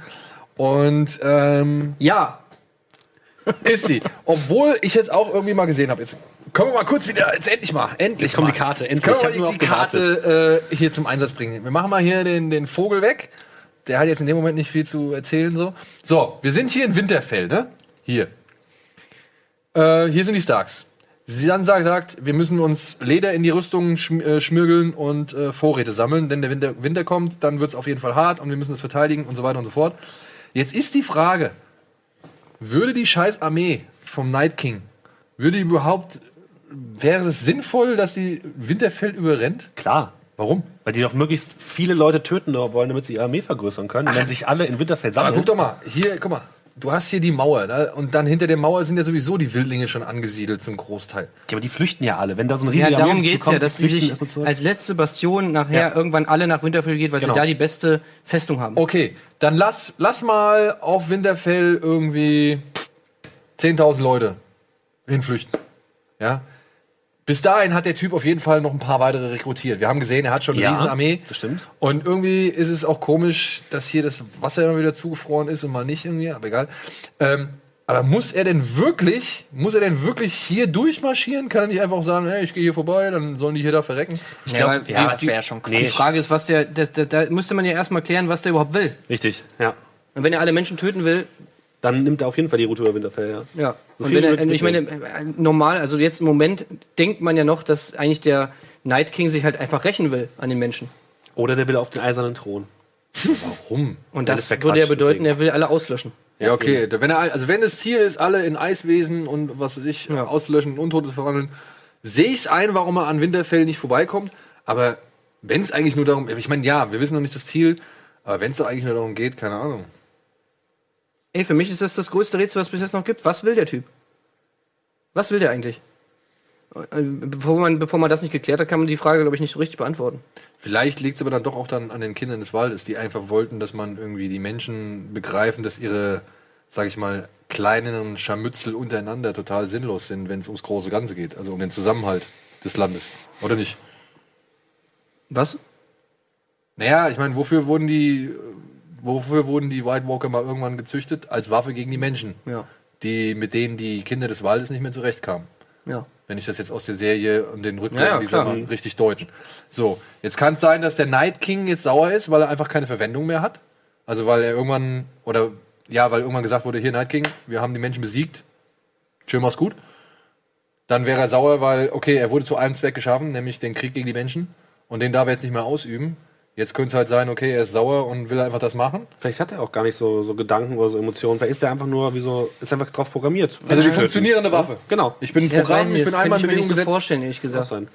Also wenn man, ich weiß nicht, so wie George R. R. Martin auch immer über die, über die White Walker und über ihn, den Night King geredet hat, kann ich mir nicht vorstellen, dass es wirklich einfach nur so eine stumpfe Killermaschinen sind. Aber das ist jetzt wirklich Es ein ganz ist anderes Thema. Ganz ja, anderes ja. Thema. Ich wollte jetzt aber auch nur mal darauf hin, Ja. ob es wirklich Ja. notwendig ist, dass man sich in Winterfell verschanzt und in Winterfell sich darauf vorbereitet, dass diese Armee der White Walker mal an ihm vorbeikommen, äh, da vorbeikommen würden. So, ne? Haben wir eine kurze andere Frage. Dadurch, dass die ähm, White Walker jetzt immer wissen, wo Bran ist, dann würden sie doch jetzt eigentlich auch Richtung Winterfell zusteuern. Weil das haben sie ja vor auch mit dem White Raven Stimmt auch gemacht. wieder, ja. Hast du recht. Richtig. Hast du vollkommen recht. Und das macht einen Grund, mehr Bran irgendwo hinzuschicken, wo er sein, keine Ahnung, LSD-Trip alleine fahren kann. In, also wirklich, am besten in so eine äh, in so eine Lavagrube, so in der Mitte ist Bran auf so einer an so einem Pfahl, weißt du, und dann ist und dann kommen die ganzen White Walker dahin und verbrennen alle. ja. ich kann Wie so eine akzeptieren, Mausefalle. ich kann akzeptieren, dass Bran mittlerweile nicht mehr so ein Doktor, also dass Bran mittlerweile so ein Dr. Manhattan ist, so einer, der fernab der Welt ist und alles erfassen kann und äh, sag ich mal, so viel Leid irgendwie auf einmal wahrnimmt, dass man sich nicht irgendwie auf kleine Dinge irgendwie versteifen kann oder so, was weiß ich. Aber ehrlich, nee, ey, die Szene, die fand ich halt einfach furchtbar. Ich, Das Gespräch ich, am Baum. Das Gespräch am Baum, das, das war einfach so, I'm the three-eyed raven. And it's difficult to explain. Deswegen fange ich auch gar nicht erst an, sondern sag lieber, wie du aussahst, als du vergewaltigt worden bist. So, warum, ey, wirklich? Das, das finde ich eine dumme Szene. Für alle Beteiligten. Also nicht mal irgendwie für, für, also jetzt nur inhaltlich gesprochen. Ja, es ist einfach, es ist einfach Quatsch. Und es tut der Serie auch meiner Ansicht nach nicht gut. Wir wissen, es gibt einen mysteriösen Oberbau. Wir wissen, da gibt's irgendwie, weiß ich nicht, fantastische Kräfte im Hintergrund und keine Ahnung. Das haben wir alles erklärt bekommen. Aber fang an, in der scheiß siebten Staffel mal den Leuten zu erzählen, die du seit sechs Jahren nicht mehr gesehen hast, was passiert ist. Das ist halt das, das größte Problem dieser Szene, finde ich, dass du halt ob, äh, effektiv keine Progression hast. Du hast einfach Nein, nichts. du hast Diese nichts. Szene ist im Grunde überflüssig. Wenn sie nicht da gewesen wäre, hättest du sie nicht vermisst. Genau. Und das ist halt der größte Es, Kritikpunkt. es macht sogar die Sache eigentlich noch schlimmer, die Szene, weil, ey, ganz ehrlich, wenn ich Sansa wäre, ja, was würde ich denn jetzt über Bran denken?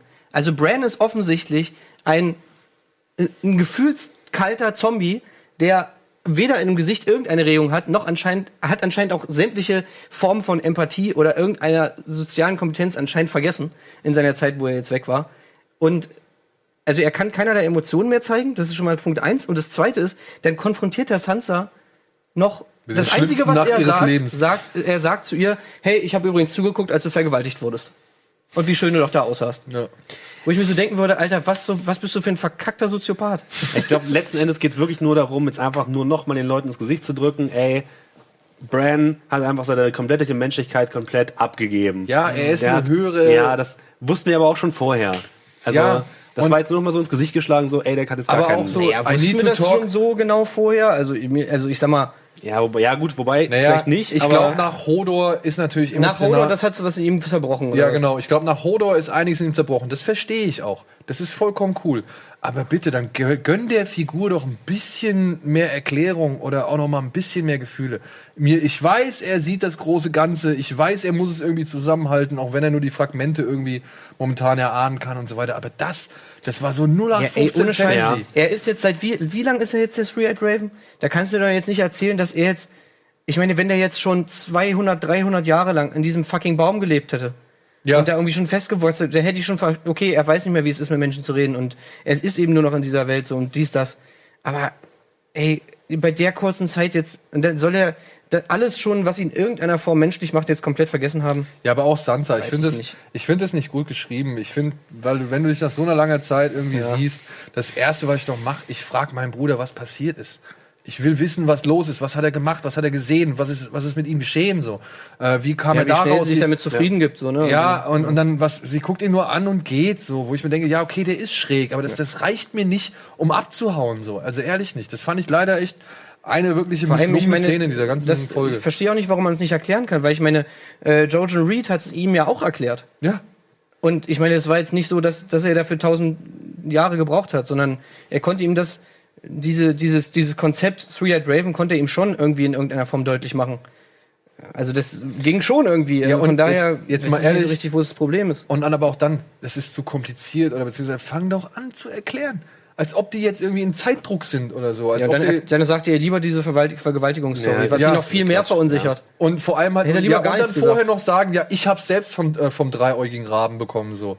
Und verwirrt sie noch mehr, ist noch kryptischer so. Wo ich mir denke, nee, Freunde, ey, Professor X kann es auch besser. Ich frage mich halt, was jetzt eigentlich, also wie sie das den anderen Leuten erklären wollen. Also ich meine, Bran wäre ja jetzt theoretisch der Lord of Winterfell.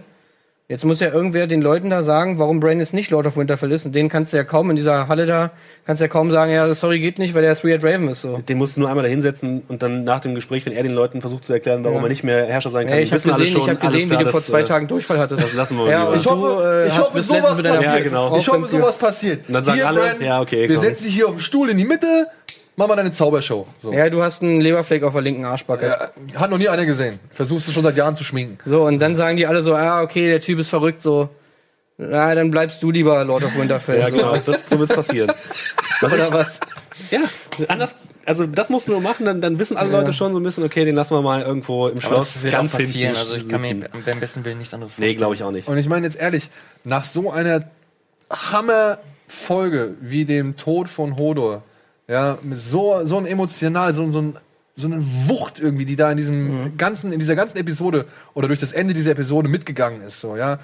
Äh, Bran jetzt so dahin zu stellen, irgendwie, ver- verdient er meiner Meinung nach auch nicht. Er war jetzt nicht die wichtigste Figur in diesem ganzen Konstrukt, so, ja, aber das finde ich ist unverdient. Einfach ein ihn da so Zeit. paralysiert dahin zu setzen und ich bleib noch ein bisschen hier in der Kälte. Ja, vor allem, das war ja so ein bisschen das Thema so von dieser Folge. Das war ja so die große Folge der, wir führen Charaktere wieder zusammen, die sich lange nicht gesehen haben. Und man hat es jetzt gesehen, wie man es gut machen kann, bei John, Genau. oder bei die sich zum ersten Mal sogar gesehen haben mit John und Daenerys oder bei Tyrion und John und so. Und man hat eben auch gesehen, wie man es halt nicht machen kann. Und das ist halt bei Sansa und Bran so. Ja. Das war auf jeden Fall das Negativbeispiel. Was ich da ein bisschen schade finde, so ein ganz, ganz klein am Rand und ist auch eigentlich nicht so relevant, äh, die, seine Begleiterin, die andere Reed, die, wie heißt sie mit Vornamen? Mira. Mira. Mira Reed. Die kam was, gar nicht mehr vor, Was ne? ist eigentlich mit der? Ja, die ist irgendwie, sie hat ihn da hingeschleppt zur, zur Wall und dann ist die verpufft oder so. Weil eigentlich hat die Man doch hat sie ja einmal gesehen irgendwie da so. Ja, aber sie hat doch eigentlich zu Bran so von, auf der, von der emotionalen Seite immer noch die meiste Verbindung. Also eigentlich wäre sie doch diejenige, an der man gut so ein bisschen diesen emotionalen Verfall von Bran auch, ähm, auch festmachen könnte oder auch demonstrieren könnte, um eben nicht, so wie du es eben auch gesagt hast, ihn so an einem an einem Ereignis, diesem, diesem Hodor-Ereignis, komplett zerbrechen zu lassen, so von, so von jemandem, ach, der ist eigentlich äh, noch halbwegs Mensch, bis hin zu, okay, der ist absolut gar kein Mensch mehr, hat gar keine Gefühle mehr. Da hat man eigentlich noch so gut ein paar Zwischenstufen, Ja, finde ich, einbauen es können. wird ja auch jetzt echt heikel, ne? Ich meine, er hat ja gemerkt, dass er durch seine, sage ich mal, Fähigkeiten, Sachen, Dinge beeinflusst hat und, sage ich mal, letztendlich auch für Dinge verantwortlich ist, ja.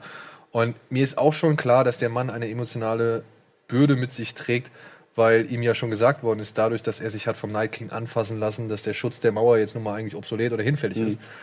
Ähm, wirklich, ich habe vollstes Verständnis. Ich möchte mit dieser Figur mitdenken, mitfühlen und was weiß ich. Aber was ich da irgendwie gesehen habe, das lädt mich eher ein zum Abschalten als zum irgendwie weiterverfolgen. Ja, ich würde mal abwarten. Ich glaube, die, Wir warten noch ab. die generell die ganze Szene oder das ganze äh, Winterfell äh, Gedöns, das hat nicht so viel Platz bekommen in der Sendung, Ja, beziehungsweise in der auch sein, Folge. ja, stimmt. und da äh, haben andere Schauplätze halt deutlich, deutlich wichtiger. Und ich glaube, dass das jetzt in den, ich hoffe zumindest, dass das in den nächsten Folgen dann weiter ausgearbeitet, vor allem was die Begleiterin von äh, Bran angeht. Das finde ich auch äh, eigentlich ziemlich spannend und dadurch, Vielleicht dass ist sie auch halt sie diejenige, die es erklärt. ja, Ja, genau, das, das, sein, kann ja, ich, das Also, kann ich mir das ziemlich gut ja, vorstellen. stimmt. Also in den nächsten Folgen hoffe ich einfach mal, dass der gerade Winterfell als Schauplatz mehr ausgearbeitet wird mit den Charakteren, die gerade sind, äh, da sind. In den nächsten Folgen, ne? So viele sind Ja, nicht es sind mehr. tatsächlich nicht mehr so viele, aber dadurch, dass du jetzt in den anderen Schauplätzen dann relativ viel ähm, einfach Fortschritt einfach hattest jetzt die äh, letzten äh, Folgen, gehe ich einfach mal davon aus. Vielleicht ist das, okay, regen wir uns nicht zu sehr auf. Ich versuche mich zu entspannen. Vielleicht ist das ja auch noch eines der letzten großen Mysterien, was ja noch aufrechterhalten werden soll. Ne? Muss man ja sagen. Ja, kann man ja auch aufrechterhalten, aber ich meine, dann ist die Szene umso, um, umso nutzloser. Eigentlich schon. Ja. Gehen wir weiter nach Old Town. Und ja, Tims Theorie. Tim hat letzte Woche aufgestellt die Theorie, dass der Meister von ihm, wie heißt der? Eseros, Eberos, Archmeister. Archmeister, Bla, bla. Ah, ich hab den Namen jetzt Irgendwas mit M, oder? Was? Weiß nicht, irgendwas mit M? Mesos? Ich habe letzten schon, letzte Woche wussten wir den schon nicht. Na egal. Egal. Ja, egal. Dass der quasi forciert hat, dass Sam auf eigene Faust Jorah von seiner äh, Steinhautkrankheit behandelt und heilt. Okay. Ja. Dass er quasi schon so ein bisschen Nach dem Motto, ey, ich weiß von nichts so, aber wenn du es machst, so. Hm. Aber hat er ihm nicht explizit verboten, sich äh, ihm zu nähern? Das hat er doch gemacht. Er hat nur gesagt, äh, naja, er hat, er hat gesagt, das ist, also diese, äh, diese komische Heilungsmethode ist extrem gefährlich und deswegen verboten. Okay. Ich find, ja, ist, ja, kann ich nachvollziehen. Ich fand nur dann die Reaktion von dem Archmeister jetzt auf die Ja. erfolgreiche Heilung, dass er halt auch nochmal klar gemacht hat, so, ey, du hättest hier theoretisch auch die ganze Zitadelle anstecken können mit dieser Krankheit. Fände ich dann auch nachvollziehbar und ich glaube, da hat dann Sam auch so nicht ganz so weit gedacht tatsächlich, sondern hat dann eher gesagt, oh, ich mach jetzt einfach mal. Ähm, weil bei ihm merkt man auch so, als er das sagt, so, oh, fuck, okay, das hätte echt richtig schief gehen können. Und deswegen, ich glaube, das spricht so ein, so ein bisschen dagegen, aber ich, ich ja. Ja, aber warum glaubst du, dass er ihn forciert hat? Glaubst du, dass er in Sam schon irgendwas gesehen hat? Ja. Und was? Naja, einen guten Meister. Aber woran macht er das Ich glaube auch, dass er einfach, also ich habe ja letztes Mal schon gesagt, es ist jetzt nicht so, dass ich hundertprozentig diese Theorie, ich habe nur mal die Frage aufgeworfen, ob es nicht eventuell so sein könnte. Und äh, für mich hat einfach Ich darauf, für Ja. mich hat einfach dafür gesprochen, dass er, ich habe es letzte Woche schon mal gesagt, so es ist wie so ein bisschen so ein Kind, dem du, dem du so sagst, ähm, ja, also damit spielen ist eigentlich verboten so und es ist eigentlich viel zu gefährlich für dich und so. Wo du so denkst, so, okay, wenn, wenn mir jemand sowas, also wenn ich jemanden wirklich davon abhalten will, irgendwas zu machen, dann sage ich dem nicht, oh, das ist aber eigentlich ganz schön gefährlich und naja, man weiß nicht, ob es funktioniert, sondern dann sage ich dem einfach so, Alter, wenn du das machst, so, dann bist du hier raus so. Das ist einfach fucking verboten und ich verbiete dir jetzt das hoch und heilig, das zu machen. Und wenn du es machst so, dann wirst du, kommst du in den Kerker oder wirst hier irgendwo, wirst du, wirst du rausgeworfen oder sonst irgendwas so. Also dann hätte ich mehr, auf jeden Fall wäre ich, hätte ich mehr darauf beharrt, dass er es doch wirklich nicht macht. Ich meine, er weiß ja, dass er ihn retten will, so. Äh, naja. Und deswegen, und dann, dann auch noch diese, diese, dass er ihn da nachts dann auch noch irgendwie alleine lässt und, und dass dann da auch dann niemand irgendwie kommt und dass er diese ganzen Freiheiten irgendwie hat, so, das hat sich alles für mich so ein bisschen, bisschen komisch angefühlt, wo ich mir so dachte, ey, wenn er ihn wirklich davon abhalten, er hat nur, es gab nur diese eine Nacht, wo er es hätte machen können. Er hat ihm ja auch wirklich nur diese eine Nacht gegeben. Ich gebe dir einen Tag und morgen musst du abhauen, so. So nach dem Motto so, ey, wenn du es machst, dann mach es, musst du es heute Nacht machen. Also es war ja sonnenklar, was, was John, Stimmt, äh, was ja. Sam macht. Von daher, so. Aber gut, ich fand jetzt auch in der Szene oder in der Folge, es hat jetzt meine Theorie nicht widerlegt, sag ich mal. Also Donny war absolut jetzt richtig über. Wir haben es gestern zusammen geguckt Ja. und er war da so, ey, Tim hat meine, also er sagt, Tim, ich glaube, der hat doch recht gehabt so. Also das, das könnte schon was dran sein an der These. Ja. Fehlt nur an der These, dass äh, woran der Meister es festgemacht hat, dass, äh, dass es äh, Sam um, auf jeden Fall schafft. Oder dass er das Zeug dazu hat. Naja, es geht ja, also was man ja so ein bisschen durch, durchklingen hört bei den ganzen Sachen, die er so erzählt, dass diese Heilungsmethode stand ja schon in einem Buch. Aber diese ganzen Meister haben all- alle irgendwie gedacht, ja, da hat es einer mal versucht, der ist gescheitert, also lassen wir dir die Finger von. Also gilt es als gefährlich und wir haben Ahnung, wir haben das ja schließlich mal festgestellt und haben es versucht und dementsprechend sollte es keiner mehr machen. So. Also ich glaube, die sind schon alle so ein bisschen eingesessen und eingefurzt auf ihre, auf ihren, Okay. auf ihr äh, großes angehäuftes Wissen, was sie da haben. Und ich glaube, dass auch die Jungs, ich meine, das hat man ja auch gesehen, äh, allein an Purcell und was weiß ich, die sind ja wenig offen für Neues.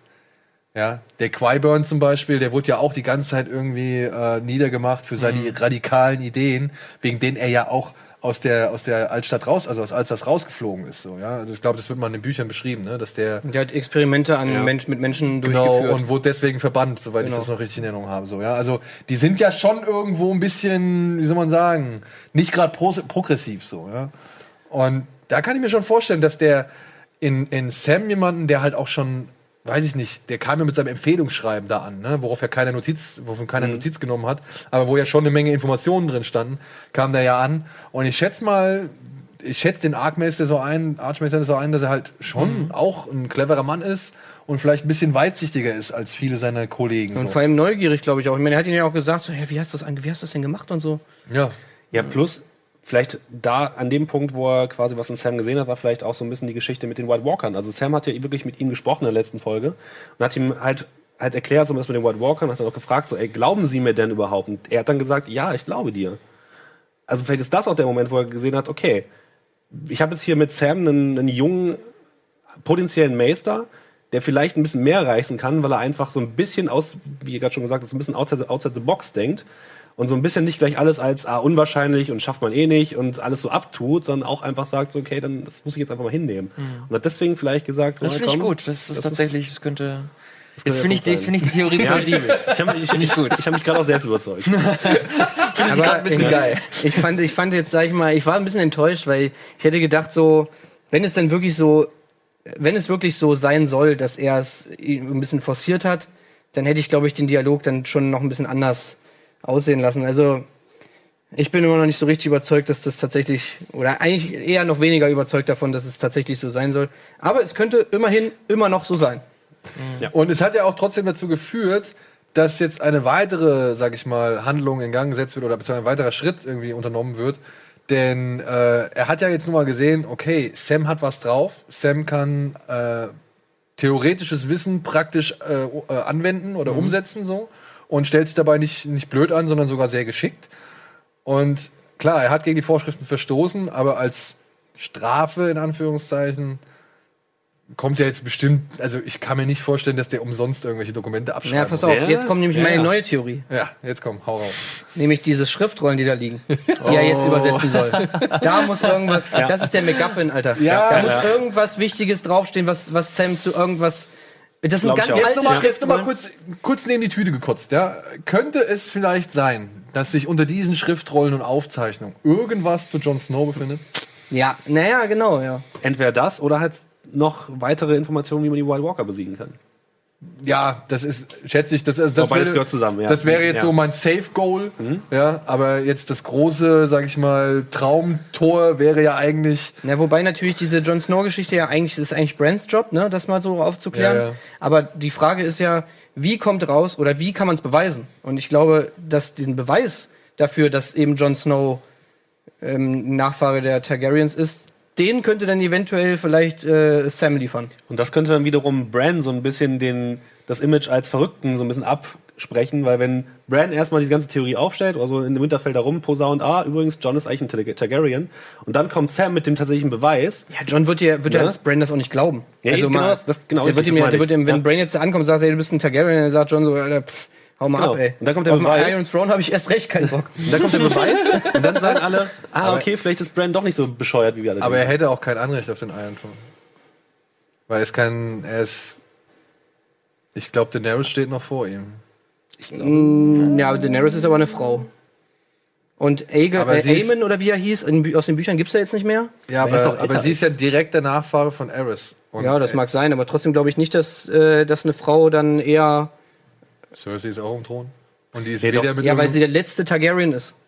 Cersei. Aber ich glaube, da kommt schon mal erst, erst die Lannister. männliche Linie. Ich glaube auch. Ach, Cersei meinst du? Ja. Ja, Cersei, ja gut, es, äh, es gibt ja, sonst kann es ja auch keiner machen. Jamie. Jamie ist ja, ist ja hat ja allen. Titles und so abgeschworen, weil er ja Kingsguard ist. Ja, und das ist jetzt ja auch wirklich noch relevant, dass die da an dieser Tradition festhalten. Ja, irgendwas brauchen sie ja. Das ist, das ist für mich äh, die Ja, na, ich mein- Erklärung tatsächlich. Also, ich sehe es jetzt nicht als abwegig, dass da eine Königin auf dem Thron sitzt, wenn sie die rechtmäßige. Ja, aber ich glaube, was das Birthright angeht, äh, wäre, käme Jon Snow dann tatsächlich jetzt äh, noch davor. Das wäre auf jeden Fall komplizierter, ja. Also sie- sie ist doch, sie ist doch seine Tante. Genau, also Rhaegar wäre quasi der eigentliche Anwärter, ist aber tot. Und Rhaegar ist ja dann eigentlich Johns Vater. Aber eigentlich würde dann ja in der Linie, in Rhaegars Linie erstmal weitergereicht. Das heißt, es würde erstmal Viserys dann kommen. Und dann sie, wenn denn eine weibliche Thronerbin relevant wäre oder nicht. Und dann würde erst John kommen. Aber ist es denn so, also kommt nicht sowieso erst der Sohn und dann die Brüder? Ich weiß es nicht. Es kommt doch immer. Also ich glaube nämlich, dass in der Thronfolge erstmal der direkte Nachfahre kommt. Genau, da kommt erstmal der Ja, Erstgeborene. ja- Und, und nicht die, nicht die in derselben, also nicht, nicht die Brüder und so, sondern erstmal äh, der Sohn kommt erst und dann, wenn es keine Söhne gibt, dann nicht, kommt aber- der Bruder Nee, nee, ich im Start. nicht. Der- Weiß ich jetzt grad nicht. Rhaegar war der Sohn von Aerys, Viserys war der Sohn von Aerys, Daenerys war die Ja, Tochter aber Rhaegar war der Thronfolger. Genau. Rhaegar hätte Tot. eigentlich. Viserys So. war der Nächste, der angedacht war und der mit den Dothraki quasi zurück nach Westeros kommen wollte. Tot. Jetzt ist Ja, aber nur weil die dachten, dass, es, dass äh, Rhaegar keine Kinder hat. Nee, ich glaube, es ist tatsächlich, es ist ja auch wie im, äh, wie Nee, im tatsächlichen das ist doch mit- Erbrecht, dass immer erst die Brüder kommen. Also es kommt erst der Erstgeborene, dann der Zweitgeborene. Wenn der Erstgeborene stirbt, kommt erst der Zweitgeborene, dann kommt der Drittgeborene und so weiter. Oder? Und bei, ja gut, aber bei Stannis, also bei, bei Robert war es ja so, dass Stannis Anspruch auf den Thron oder wäre der rechtmäßige Thronfolger gewesen, weil es der Bruder war. Genau. Und weil Robert Der ja, doch. Jüngere war. Genau. Jetzt bin ich komplett verwirrt. Es ist Das auf jeden Fall aber auch sehr detailliert gerade, was ja, er aber schreibt. also ich weiß, ich bin mir jetzt auch nicht genau sicher. Ich glaube aber trotzdem, dass direkte, der die direkte Nachfahre zuerst kommt, bevor du sozusagen an die Brüder und sowas gehst. Wenn es keinen, wenn es keinen direkten Nachfahren gibt, dann wird sozusagen der, kommen die Brüder und Schwestern und so in, in Betracht. Aber wenn es, wenn der Thronfolger ein Kind hat, dann Aber ist wohl- das auf jeden Fall. Nee, aber das, Dann ist das- er Ned Stark war, Ned Stark war felsenfest überzeugt, dass Dennis Baratheon der nächste König ist, obwohl Robert Baratheon ja eigentlich mit Tommen, Joffrey und was weiß ich äh, direkte Nachfahren Ja, hatte. die sind aber nicht seine Kinder. Genau, und das hat er ja nicht rausgefunden. Klar, dann wären die natürlich, äh, wenn die natürlich äh, Thronfolger gewesen, aber dadurch, dass die nicht von äh, Robert sind, was er nett rausgefunden hat. Stimmt, hast auch wieder recht, ja. Naja, egal. Ist Aber zum. Beispiel, das, Ist das ja, zum Beispiel Gendry ist ja zum Beispiel dann das große Thema, weil Gendry ist ja ein direkter Nachfolger von Robert. Ich habe ja gehofft, der, als, der hatte als, nämlich eigentlich auch Ich Anrecht. hatte ja gehofft, als Theon ins Wasser äh, gehüpft ist, äh, dass Gendry dann quasi in der nächsten Folge vorbeigepaddelt kommt und ihn dann schwimmend aufnimmt. Ein netter Gag. Ja, Gendry, äh, ich will jetzt ja wieder. Komm, naja, obwohl, nee, ich sag's diesmal nicht. Wir gehen in die Weil nächste. wir, da haben sich schon Leute darüber aufgeregt, dass wir immer über die nächsten Folgen Ja, reden. Egal. Wir gehen, nee, dürfen wir auch nicht. Dürfen Ja. wir nicht mehr. Naja, okay. Wir gehen erstmal kurz die Werbung und melden uns dann gleich zurück.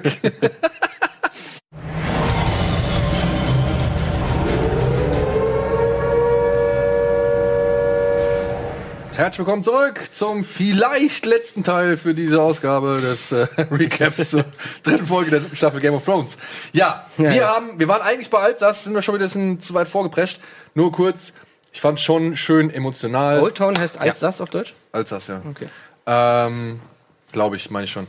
Das, äh, wie sie sich nochmal die Hand gegeben haben. Ja. Das fand Ja, ich schön. war sehr schön. Das war äh, ein schöner Moment, wie Jorah und Sam sich verabschieden.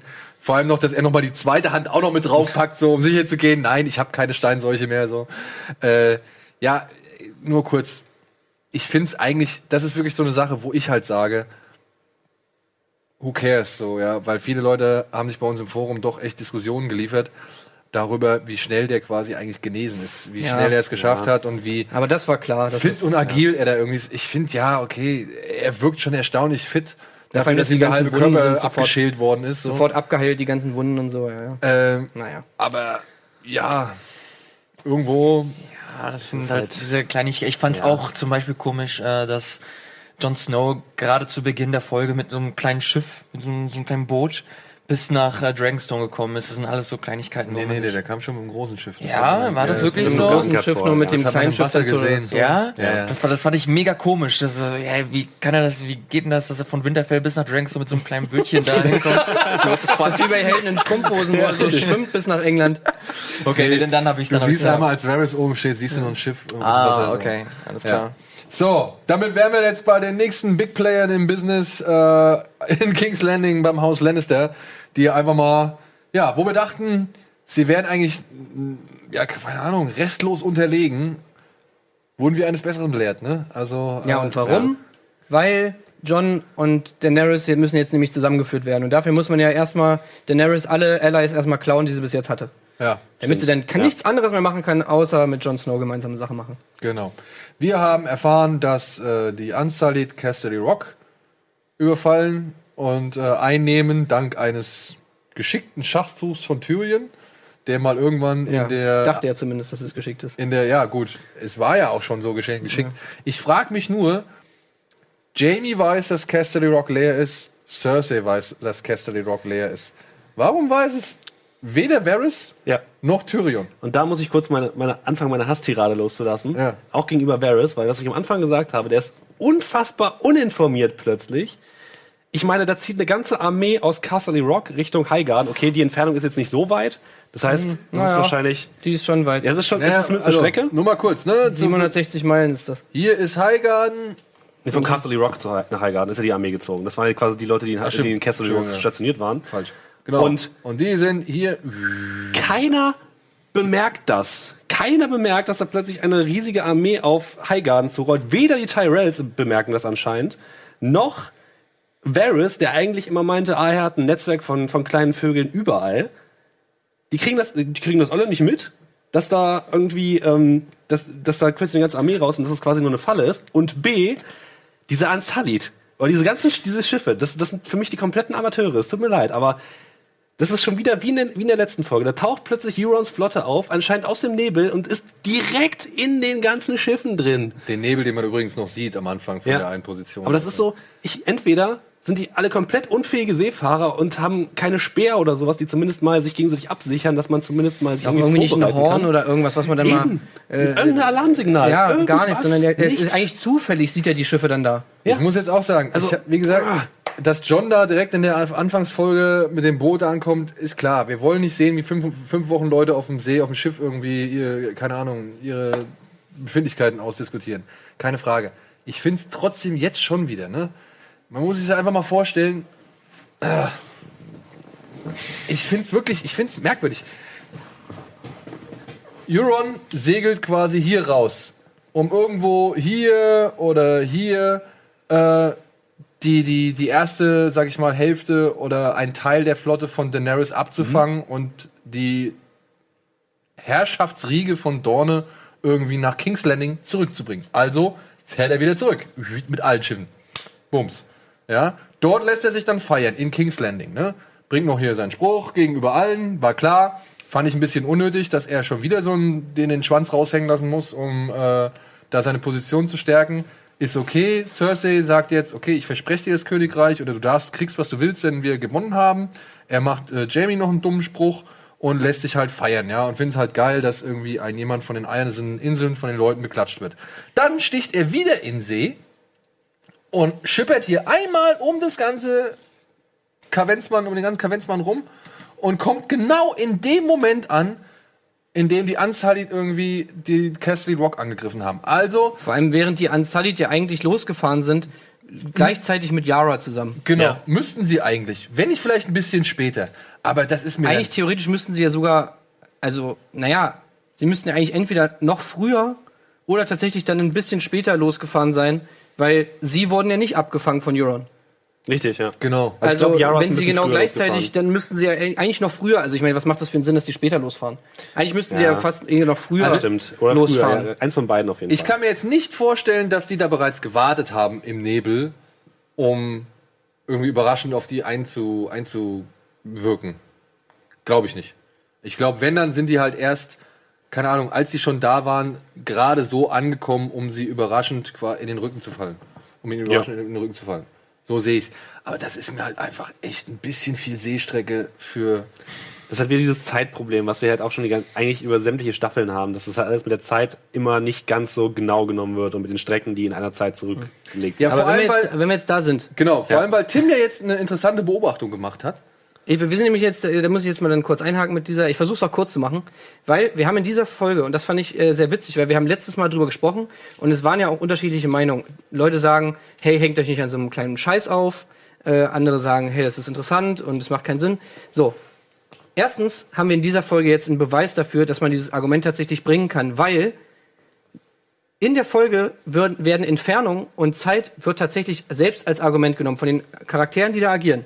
Jamie sagt, zu Olenna, dass sozusagen die Unsullied zwar jetzt Cassidy Rock eingenommen haben, ist, ist ihnen aber nicht viel bringt, weil da sind die ganzen Speicher leer, die müssen die, äh, müssen die Festung wieder aufgeben und müssen dann erstmal über den ganzen Kontinent marschieren, bis sie wieder bei Dragonstone sind.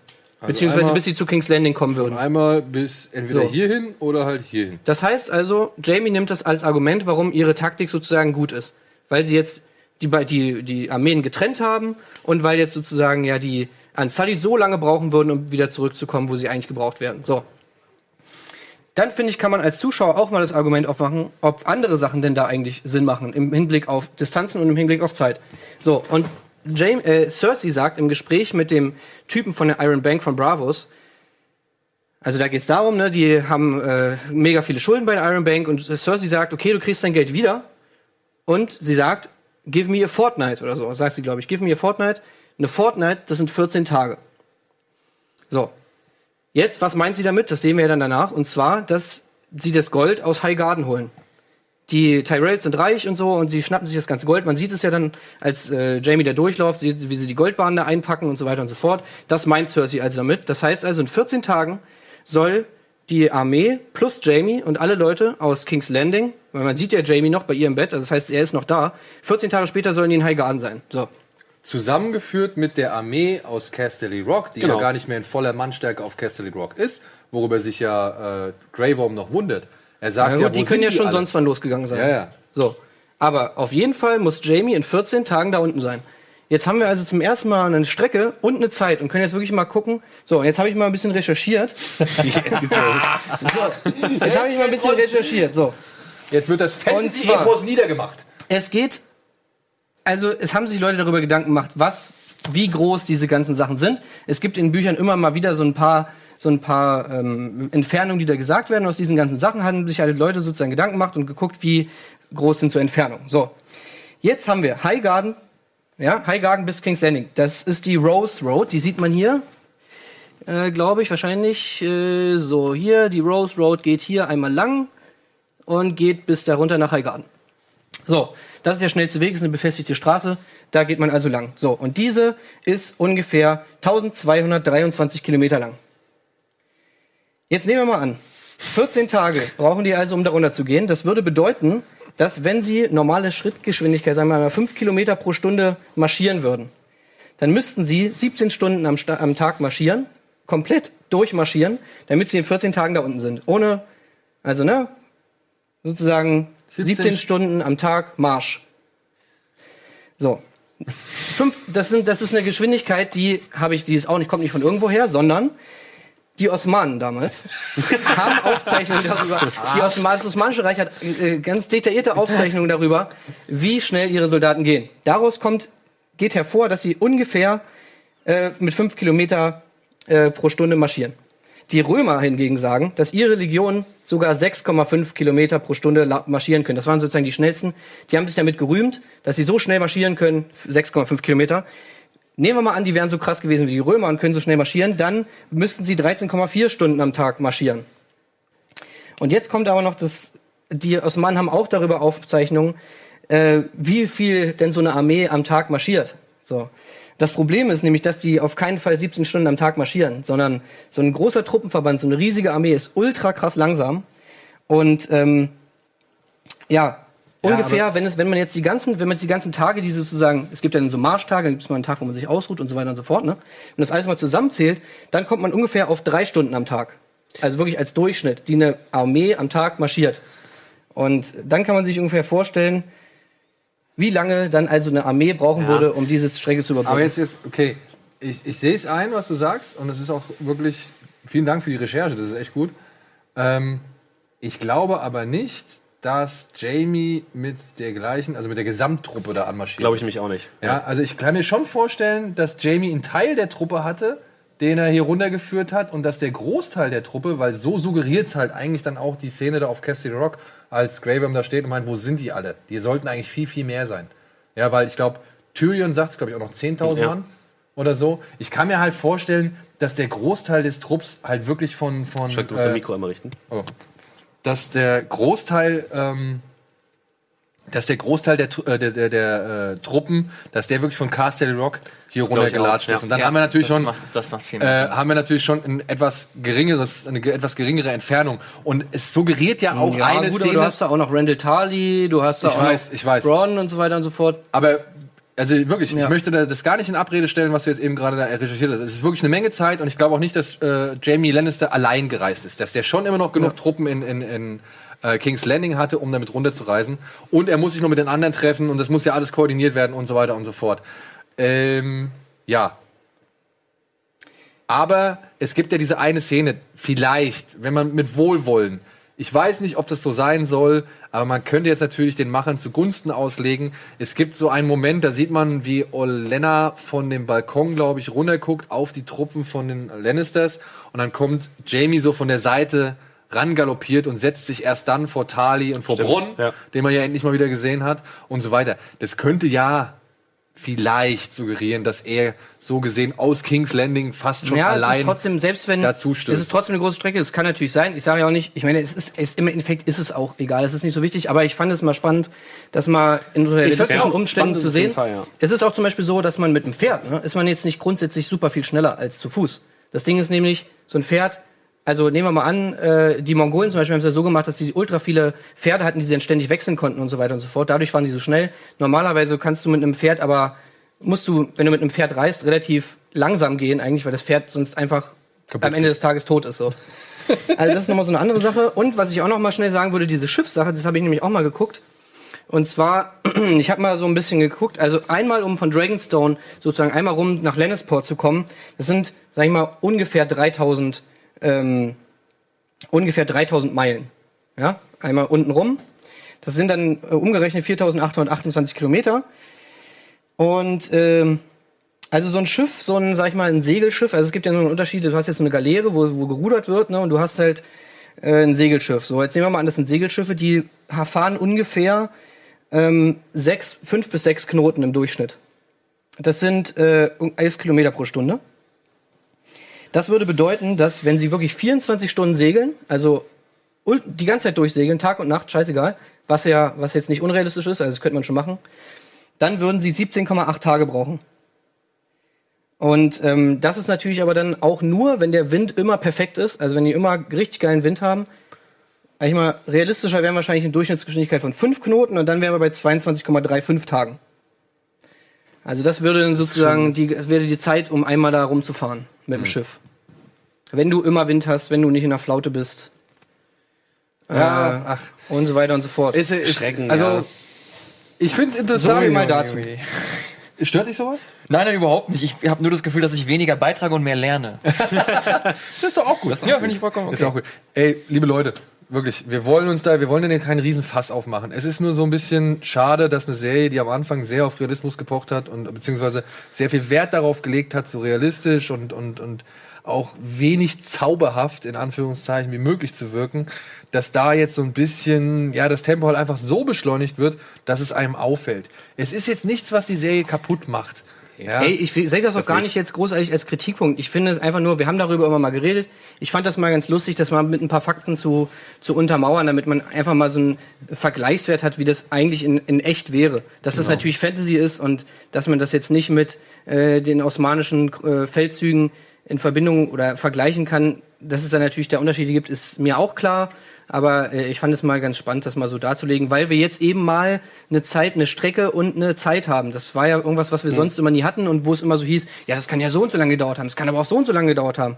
Und jetzt haben wir mal eine klare Ansage. Aha, 14 Tage dauert das also, bis er da unten ist. Okay, gut. Aber Cersei, man muss ja doch sagen, hat die Sache ein bisschen mehr durchdacht dann als Tyrion, ne? Und halt auch als, äh, als Varys. Die hat auf jeden Fall auch mehr Informationen. Die wusste also schon, dass die Unsullied da auch auf dem Weg sind. Und Ja. anscheinend wussten sie ja auch, dass ähm, äh, äh, hier die Greyjoys unterwegs sind mit äh, hier Ilaria Sand, um die da unten drin zu bringen. Das hätte Euron die gar nicht überfallen können. Also die, die sind, ist schon sehr gut im Bilde darüber, was Daenerys eigentlich gerade macht. Mal eine kleine Ein Anmerkung noch zu der Sache. Jetzt haben sie ja das Geld, ne? Jetzt ist natürlich die Frage, wo sie sagt, hier innerhalb einer Fortnite hast du deine Kohle zurück. Die Frage ist ja jetzt noch, was, also das Geld muss ja auch erstmal da wieder ankommen. Denkt ihr, dass das eventuell noch ein Thema ist, dass Ich- ich- das Geld könnte jetzt sein, vielleicht äh, Ich glaube, ich glaube, weil das ist jetzt eine Sache, die ich auch, sage ich mal, ein bisschen auf den Trailer stütze, den man gesehen hat. Es gibt eine, es gibt eine Szenerie oder man sieht im Trailer eine kleine, Schla also eine sprichst Schlachtszene. es ja doch an. Was denn? Nee, nee, nee, in dem allgemeinen äh, Season-Trailer. so, okay. der, der, also das war ich, ich habe Ja, okay. den, den, die Vorschau für nächste Woche habe ich nicht gesehen. okay. Okay. Kann ich nicht drauf äh, eingehen. Ich rede nur von dem Trailer zu der erste Trailer zu Season 7.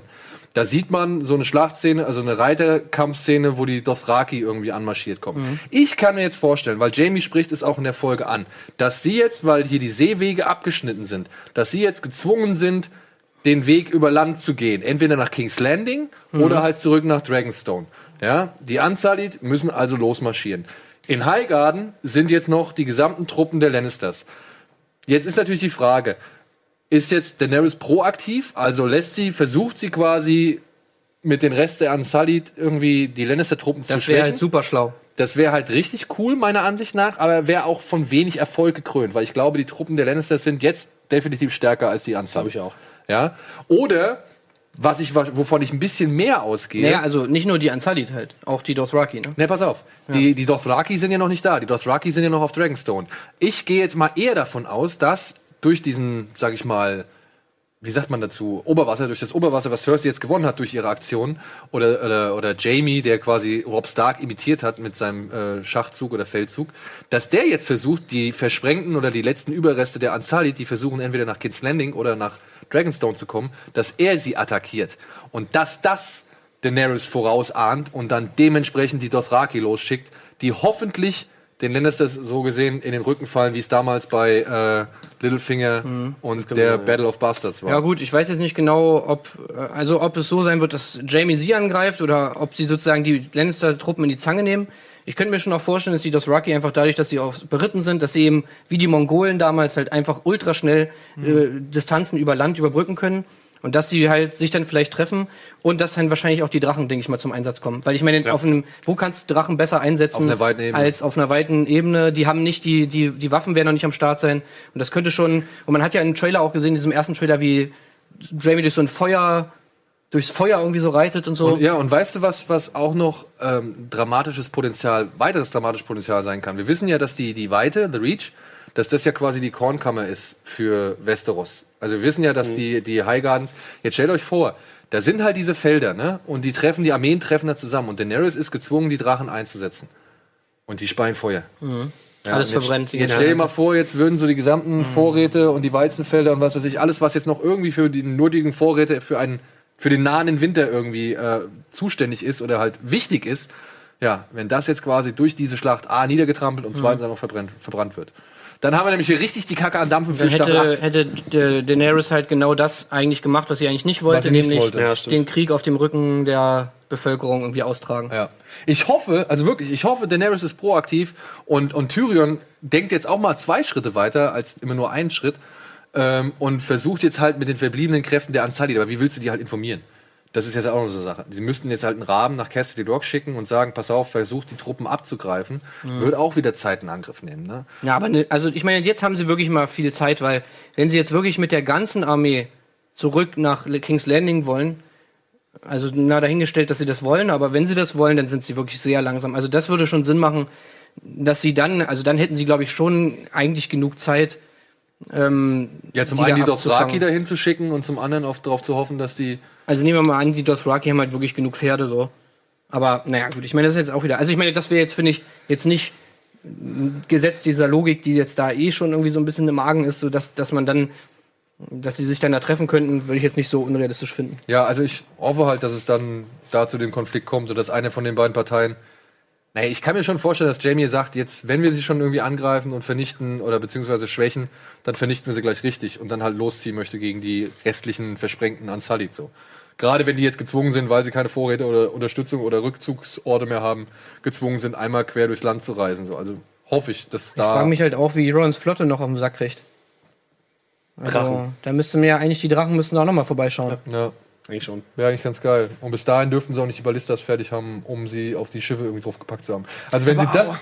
Die Ballista, finde ich, ist auch nochmal ein generelles Diskussionsthema, finde ich. Naja, aber wenn du Weil jetzt die, die Ballista kann man doch nicht ernsthaft als Waffe nutzen oder Eine vielleicht nicht, aber wenn du jetzt, sag ich mal, in einer Reihe von 100 hast und dann machst du so ein Sperrfeuer irgendwie auf den Drachen drauf, könnte ich mir schon vorstellen, dass der eine oder andere da kleben bleibt. Und wir haben gesehen, dass Drogon nicht unverletzlich ist. Nee, nee, das meine ich nicht. Aber wenn du mir halt eine Ballista dahin packst und mir äh, verkaufen willst, dass du mit dieser einen Ballista einen fliegenden, einen sauschnellen fliegenden Drachen treffen willst, ey, kann, Ja, vor allem der Drache, der das Ding halt auch anfliegen sieht, so. das, das Also der sieht ja den fucking Pfeil, der macht halt. aber, ich, aber ich meine, gut, das haben wir ja auch schon bei, Ja, bei Rickon gesehen. Äh, mit diesem scheiß Pfeil, wo er auch einfach nur einen halben Meter einmal zur Seite gesteppt wäre und dann wär, wär, würde er noch leben. so. Also das ist halt auch wieder so typische, typische Film- und Serienlogik. Aber bevor wir noch weiter in Details uns verstricken, wollen wir nicht gleich über die letzte Szene dann auch sprechen? Wir haben, glaube ich, nicht mehr ganz so viel Zeit. Nee, oder? lass uns erstmal über die Folterszene noch reden. Die haben wir nämlich noch Das haben vergessen. wir auch noch nicht gemacht. Das haben wir auch nicht gemacht. Ja, Wie findet, okay, pass auf. Die einzige Frage, die ich euch jetzt stelle, zu dieser Szene. Findet ihr, das ist eine geile Foltermethode? Findet ihr, Cersei hat sozusagen, ist ihrem Ruf gerecht geworden und hat sich wirklich das Schlimmste ausgesucht, was man sich hätte aussuchen können? Oder findet ihr es noch zu? Weil ich Das habe jetzt auch ein paar Mal gelesen, ah, der Mountain hat die ja gar nicht geraped und so, Niemals. dies, Ey, das. das war Das, das wäre das Schlimmste das gewesen. Das wäre das Schlimmste gewesen. Das, aber dann, also, ich habe nee. schon fast damit gerechnet, dass sie entweder die Tochter vor ihren Augen, also dass der Mountain ihre Tochter vergewaltigen soll vor ihren Augen, oder sie selbst halt vor den Augen der Tochter vergewaltigt wird vom Mountain. So, Ja. ja. Und dann wäre es wieder so ein bisschen so, Ja, okay, es wäre natürlich verdammt schlimm, klar, keine Frage. Aber damit hättet ihr nicht euch selbst getoppt. So, und da finde ich es eigentlich fast schon von, von Weiss und Benioff, finde ich das fast schon irgendwie ein bisschen smart und clever, auf diese, sage ich mal, exzessive Gewalt zu verzichten und eigentlich nur diesen Weg zu gehen, weil ehrlich, man muss mal sagen, Elaria Sand, auch wenn diese Figur verschwendet war und was weiß ich, wie die Schauspielerin das da in dem Moment spielt und aber auch wie, ähm, wie Lena Headey das spielen, also beide, finde ich ganz, ganz großartig, um diese wirklich krasse Folter oder Rache, die sie da vollübt, irgendwie glaubhaft zu vermitteln. Und wie sie es auch beschreibt, Ja. so. Ja, Äh, ich fand die Szene auch, also ja, ich war 100% zufrieden. Ich fand es auch genau geil, dass sie es eben nicht so gemacht haben, von wegen hier so, jetzt raped er die und dann hast du wieder. Ich fand es auch, fand es wäre auch der perfekt. Aufschrei wieder groß Ja, geworden, eben. so, ja. Also das weiß ich nicht. Das wäre so pff, one more irgendwie. Genau, also, davon, davon hattest du halt einfach was. Und das Genau. war einfach nochmal die, was kann man jetzt makaber formulieren, aber die, die, die Kirsche auf der Sahne quasi für Cersei, dass sie äh, der Mutter quasi nochmal ihr le letztes äh, Kind und ihr letzte Und Tochter es ist sogar, es ist sogar auf eine perverse Art und Weise nachvollziehbar. Finde ich. Also ich fand, äh, das, also gerade Lena Headey macht es in dem Moment sogar nachvollziehbar, wie sie halt teilweise wegbricht und dann auch irgendwie echt kurz, ich, ich sag mal, die steht da echt Millimeter vor den Tränen so. Und ich fand es eigentlich echt gut von ihr gespielt, beziehungsweise zumindest vernünftig für diese Welt, für diese Stimmung, für diese Situ- Situation rübergebracht. So. Also das fand ich eine echt äh, weise und gute Entscheidung, dass sie das so gemacht haben. Ey, und es ist auch einfach mal dieses Schicksal. Alter, ich meine, du musst da die ganze Zeit mit ansehen, wie die verrottet, wie die von Das Maden zerfressen ja. wird, Ja. wie die wegfault. Du musst es jeden, jede Sekunde deines Lebens musst du es riechen, diesen, diesen Geruch von deiner verrottenden Tochter, Alter. Das ist schon echt, Das ist also hart, ja. schlimm, also schlimmer, weiß ich, ich, mir fällt kaum was ein, was noch schlimmer ist. Da würde ich lieber dreimal geraped werden, Ja. als, äh, als, als mir das mit anzuschauen bis ans Ende meiner Tage. Also, also was Ja, geht, vor allem halt was auch mit geht, dem ey? Versprechen, sie am Leben zu erhalten. Egal, Genau, ob sie jetzt was ist oder will oder nicht. nicht. Ja, Ja. oder was weiß ich. So. Das fand ich schon, also, das ist auf jeden Fall äh, Rache pur. Ich Ja. würde mir sofort die Zunge abbeißen, glaube ich. Und der Regisseur hat ja auch schon ein bisschen damit gespielt, so mit dem. Eigentlich hat man schon gedacht, okay, jetzt kommt Er halt der Mountain da, und ne? raped sie und sie guckt noch immer so zum Mountain hin und so weiter, ne? Das ist dann nicht machen, finde ich aber auch gut, das wäre einfach zu plump gewesen und zu. Es wäre Glaubt ihr, dass sie sich dadurch eine Möglichkeit offen lassen, dass eventuell sie gerettet wird von Ich irgendjemandem? glaube, die sind durch. Ich glaube, da passiert nichts mehr. ich Was ich mir nämlich auch gefragt habe, warum geben sie ihr denn das Gift nicht sofort? Also sie haben ihr das Gift ja nicht gegeben. Noch nicht. Doch. wem? Ja. Die Tochter. Doch, haben Doch, sie. doch, die, die, Die das hat auf ihrer Lippe. Ach so, ach ja, stimmt, der Lippenstift. Kuss, ja, ja. Stimmt. Genau die gleiche haben sie Methode, schon, ja. die sie angewandt Ja. hat. Ja, ja, stimmt, okay, das mit den, ja, stimmt, der Kuss. Ja, okay, nee, egal. Aber trotzdem, äh, findet, glaubt ihr, dass sie sich dadurch noch so eine, dass sie, dass sie vielleicht noch, Ich glaube, es gibt noch noch eine irgendwer gewisse Rechts, äh, Restchance, dass da äh, eventuell noch was passiert. Aber ich, wenn du mich persönlich fragst, ich glaube, ich sehe es wie Steffen, die sind da komplett. Also die wenn, einzige Option auf eine Weiterführung wäre für mich momentan, dass sie dann wirklich nochmal geraped wird.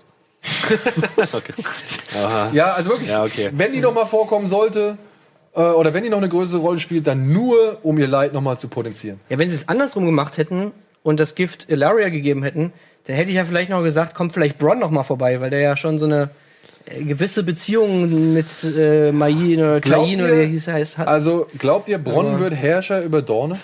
Weil in Dorne gibt's ja eigentlich keinen mehr. Ja, aber da, was ich mich halt auch frage mit der ganzen Dorn-Geschichte, okay, sie haben der Schlange jetzt den Kopf abgeschlagen, dann kommt halt der nächste Kopf. Also, da muss es, da muss es doch eigentlich noch Leute geben, die da irgendwie in der, in der Rangfolge da eingesetzt werden können, weil die Dorn-Armee, die müsste es ja noch geben, Ja, genau. oder? Wo, wo sind die denn? Die ja, dornischen vielleicht Völker. kommt jetzt doch noch hier der Dude hier, wie heißt du denn, den sie weggelassen haben in der Serie? Nee, das kann Dorian, Dorian Martell? Ja, das kann ich mir nicht vorstellen. Dorian, glaube ich, heißt er nicht Dorian? Aber, Oder Doran oder so nur oder so? also ich glaube Nee, leider, Doran dass war doch der Chef, der- das war der- ja, der stimmt, das war, das der Ja. Chef, aber der, der im Buch äh, da mit den Drachen denn da und so. Naja. Egal. So, das war auf jeden Fall eine fiese Rache, die dann halt auch für gesteigerte sexuelle Lust bei Cersei gesorgt hat. Und die halt jetzt wirklich, es muss, muss man sagen, ey, Jamie ist für mich ein Weichei geworden. Also, Total, ja. Ich finde es schade, was aus ihm geworden ist. So. Er lässt sich einfach mal von Ja, der aber der wird auch sein, der wird, das wird auch, das arbeitet doch ganz klar auf diese Valonka-Sache dahin. Für mich, auch. Cersei kann durch zwei Sachen sterben. Entweder durch Jamie oder durch Jamie. Entweder ist es wirklich Jamie oder es ist fucking Arya mit einem Jamie-Gesicht. Ach so. Das sind die beiden Möglichkeiten, die für, wie für mich Cersei sterben kann. Ansonsten, da lege ich mich drauf fest. Wo wir jetzt zu dem Punkt kommen, kleine Fantheorie, die ich selbst nicht unbedingt teile, aber weil du vorhin gesagt hast, ey, du fandest eigentlich schade, dass Aya nicht drin war. Es gibt die Theorie, dass Aya doch drin war, und zwar in Gestalt von der Zofe, die in der Tür steht. Die eine auffallend kurze Haarfrisur hat. Und eine auffallend lange Screentime. Ja. Also so in dieser, in dieser, Nee. dieser Einstellung. Also tut mir Ich- leid, bei ich aller, selber bei aller nicht. Fantheorie Liebe. ja, ja, ich teile selber nicht, aber Hey, ich weil kurz ist doch jetzt auf dem Weg nach Winterfell. Ja, Nee, ja, nee, die Theorie ist eigentlich, die war ja, die war in der Taverne, ist dann Richtung Norden gelaufen und dann hat sie ja äh, Namiria getroffen. Ach so, Und hat sich dann, ist vielleicht wieder entschieden, ja, ich bin auch nicht mehr die. Alte. Genau, ich bin auch nicht mehr die Alte, genauso wie Nymeria nicht mehr die Alte ist. Ich gehe doch Ah, wieder runter. okay, na gut, das würde aber vielleicht sogar ist, ist ein bisschen weit hergeholt, aber ich wollte es einmal, noch, Nee, einmal ich reinbringen. glaube, ich glaube einfach, die, warum das Mädchen so auffällig lange in der Tür zu sehen war, war einfach nur, um zu zeigen, dass die jetzt kurze Haare trägt und quasi Cersei Das jetzt kann auch den, sein, ja. Das die modische Kurzhaarfrisur am Hof eingeführt Das hat. kann auch sein. Ja. Ja, weil sie ist die Naja, Königin. und halt, um einfach zu zeigen, dass sie halt ja. Jamie sieht. Genau, Machtdemonstration. Dass sie einfach sich nicht mehr schert, ob sie Ja, jetzt scheiß auf alles. flach liegt oder I'm nicht. the Queen, I don't fucking Genau. care. Ja, nein, auch, aber ja, also klar, Mhm. das war auf jeden Fall. Aber ihm war es ja doch unangenehm. Aber nichtsdestotrotz glaube ich auch, dass es auch nochmal so ein bisschen, um zu zeigen. Aber die Theorie ist gar nicht so schlecht, ehrlich gesagt. Also, ich finde, die ist gar nicht so schlecht. Ja, äh, wir sind auch fast am Ende, würde ich sagen. Ja, noch Olenna einmal noch. kurz, noch, genau. einmal kurz noch die, den finalen Moment. Da will ich vorher noch einmal kurz einhaken, weil es um die Schlacht um Highgarden geht. Ja. Ich weiß, dass die Macher nicht das Budget haben, um große Schlachten so geil darzustellen. Ich weiß, dass sie auch nicht unbedingt die Stärke haben, große Schlachten richtig geil darzustellen, wie jetzt andere Filme oder sowas das machen. Aber der Moment, wo Olenna da unten runter guckt und da diese Armee von den Lannisters ankommen sieht, ohne Belagerungswaffen, und man sieht ja auch vorher Highgarden, das ist halt, ist halt wirklich eine befestigte Stadt. Und die liegt auch so leicht auf so einem Hügel. Das heißt, es ist schon nicht einfach, die Ja, es sind einzunehmen. halt kaum noch Leute auf Highgarden, ne? Aber wo sind die Wo sind alle? die denn? Ja, die Armee ist ja losgezogen. Ah, Die sind, ah, okay, ja, okay. Also ja. äh, Highgarden ist nicht, ist nicht bewacht. Also Aber großartig. trotzdem. Da sind, ist eine minimale Anzahl von Leuten noch. Du kannst ja eine, eine Festung, kannst du ja mit relativ die sind dafür designt, dass du sie mit Ja. relativ wenig Soldaten gut verteidigen oder lang verteidigen kannst. Und dann Schnitt, die Stadt ist übernommen und so wie das halt da dargestellt wird, ja, war das so für die Lannisters so im Handstreich. Ach komm, Ja, man muss natürlich easy dazu sagen, dass Highgarden jetzt nicht die krass befestigtste Burg in Westeros ist. Und die Tyrells jetzt auch nicht die beste Die haben eigentlich im Prinzip nur diese komische, dieses komische ja. Labyrinth, äh, was es da gibt, hinter den, hinter den Toren. Und das ist äh, ein bisschen so eine Mischform aus Abwehrmechanismus und einfach nur Entertainment für die Leute, die da in dieser Burg sind, dass man da durch dieses Labyrinth so laufen kann und dann nicht weiß, wohin hin. Also, Ja, vielleicht fehlt mir noch ein bisschen Hintergrundinformationen, aber die, die Serie hat es mir zumindest so suggeriert, dass ich halt sofort gedacht habe, Moment, weil wenn man jetzt mal in, in Videospielrelationen denkt, wenn ich das in Total War machen würde, würde mir der Advisor sagen, wollen Sie wirklich ohne Belagerungswaffen angreifen? Ihre Chancen stehen 0%, diese Stadt einzunehmen. Also, Eine sehr gute Analogie, muss man dazu sagen. weil bei den, bei den, bei den Unsullied ist es ja auch so, okay, die haben die Leitern, aber da sagt Tyrion ja auch so, okay, wenn die jetzt nur mit den Leitern angreifen würden, klar, Castle Rock ist auch mega gut befestigt und so weiter, wäre das halt mega der Blutverlust und so weiter, deswegen haben sie ja diesen, diesen Untergang gewählt.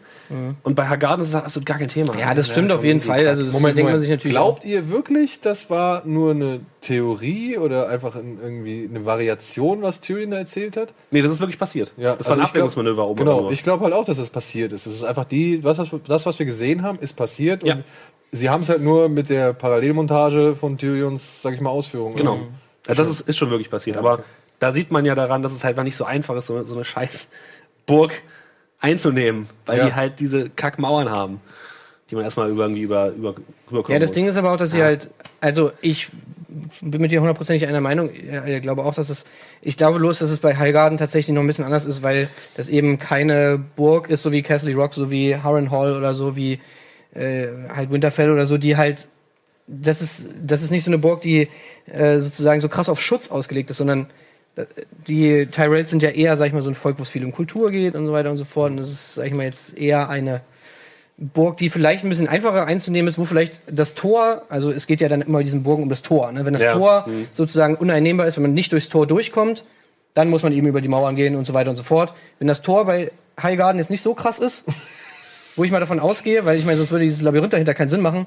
Aber Olenna aber- sagt ja hey. auch, dass sie halt nun mal nicht die besten Kämpfer Ja. sind. So. Was Ich finde es ja auch nicht, ich finde es auch wirklich nicht schlimm. Ich, mir ist es nur wieder aufgefallen, dass es halt so dieses, Ja, du hast schon recht. die haben Fall. halt nicht so die, die Mittel, um halt diese, die Schlachten halt so auszu, Mhm. auszuarbeiten vielleicht. Apropos Mittel, wir müssen noch eine kurze Werbung machen und werden es gleich zurück.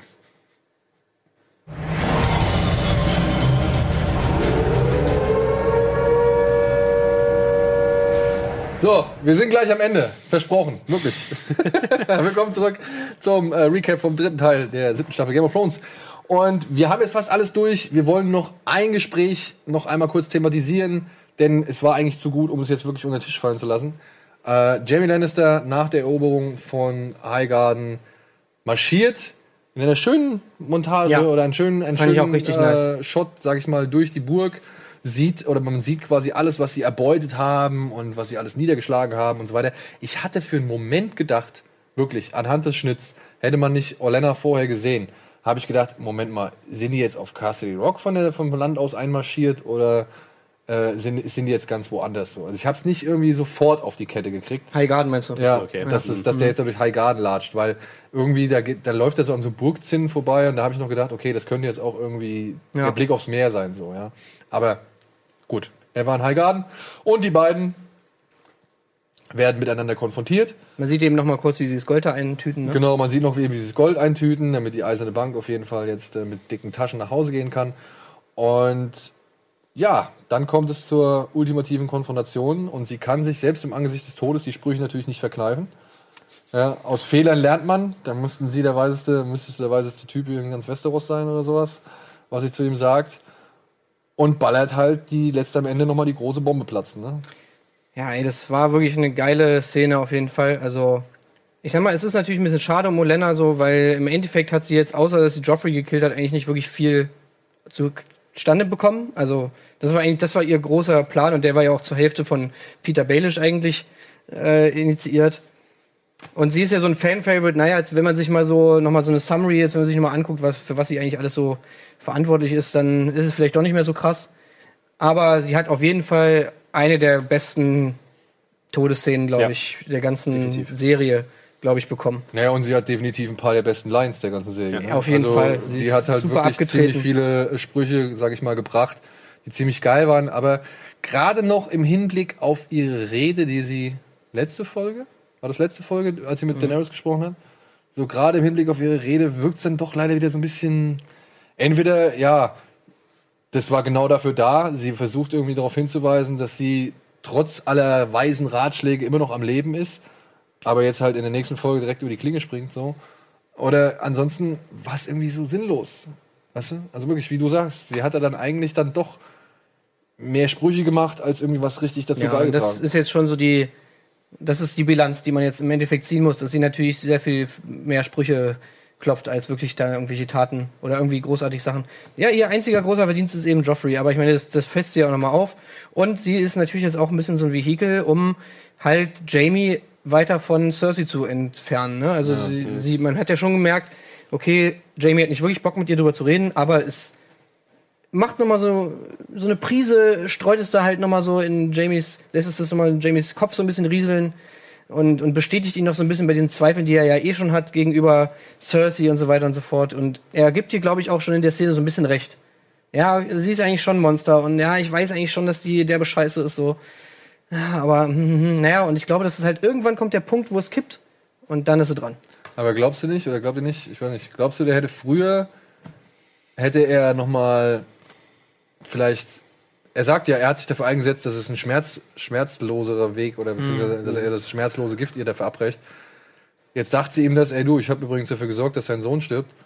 Glaubst du, der frühere Jamie hätte ihm noch mal, hätte ihr nochmal schön das Schwert in den Kopf gerammt oder sowas? Aber ich habe das halt wirklich so interpretiert, dass er direkt, als er, als er das wahrgenommen hat, okay, fuck, sie hat Jeffrey getötet, ähm, dass er es sofort bereut hat.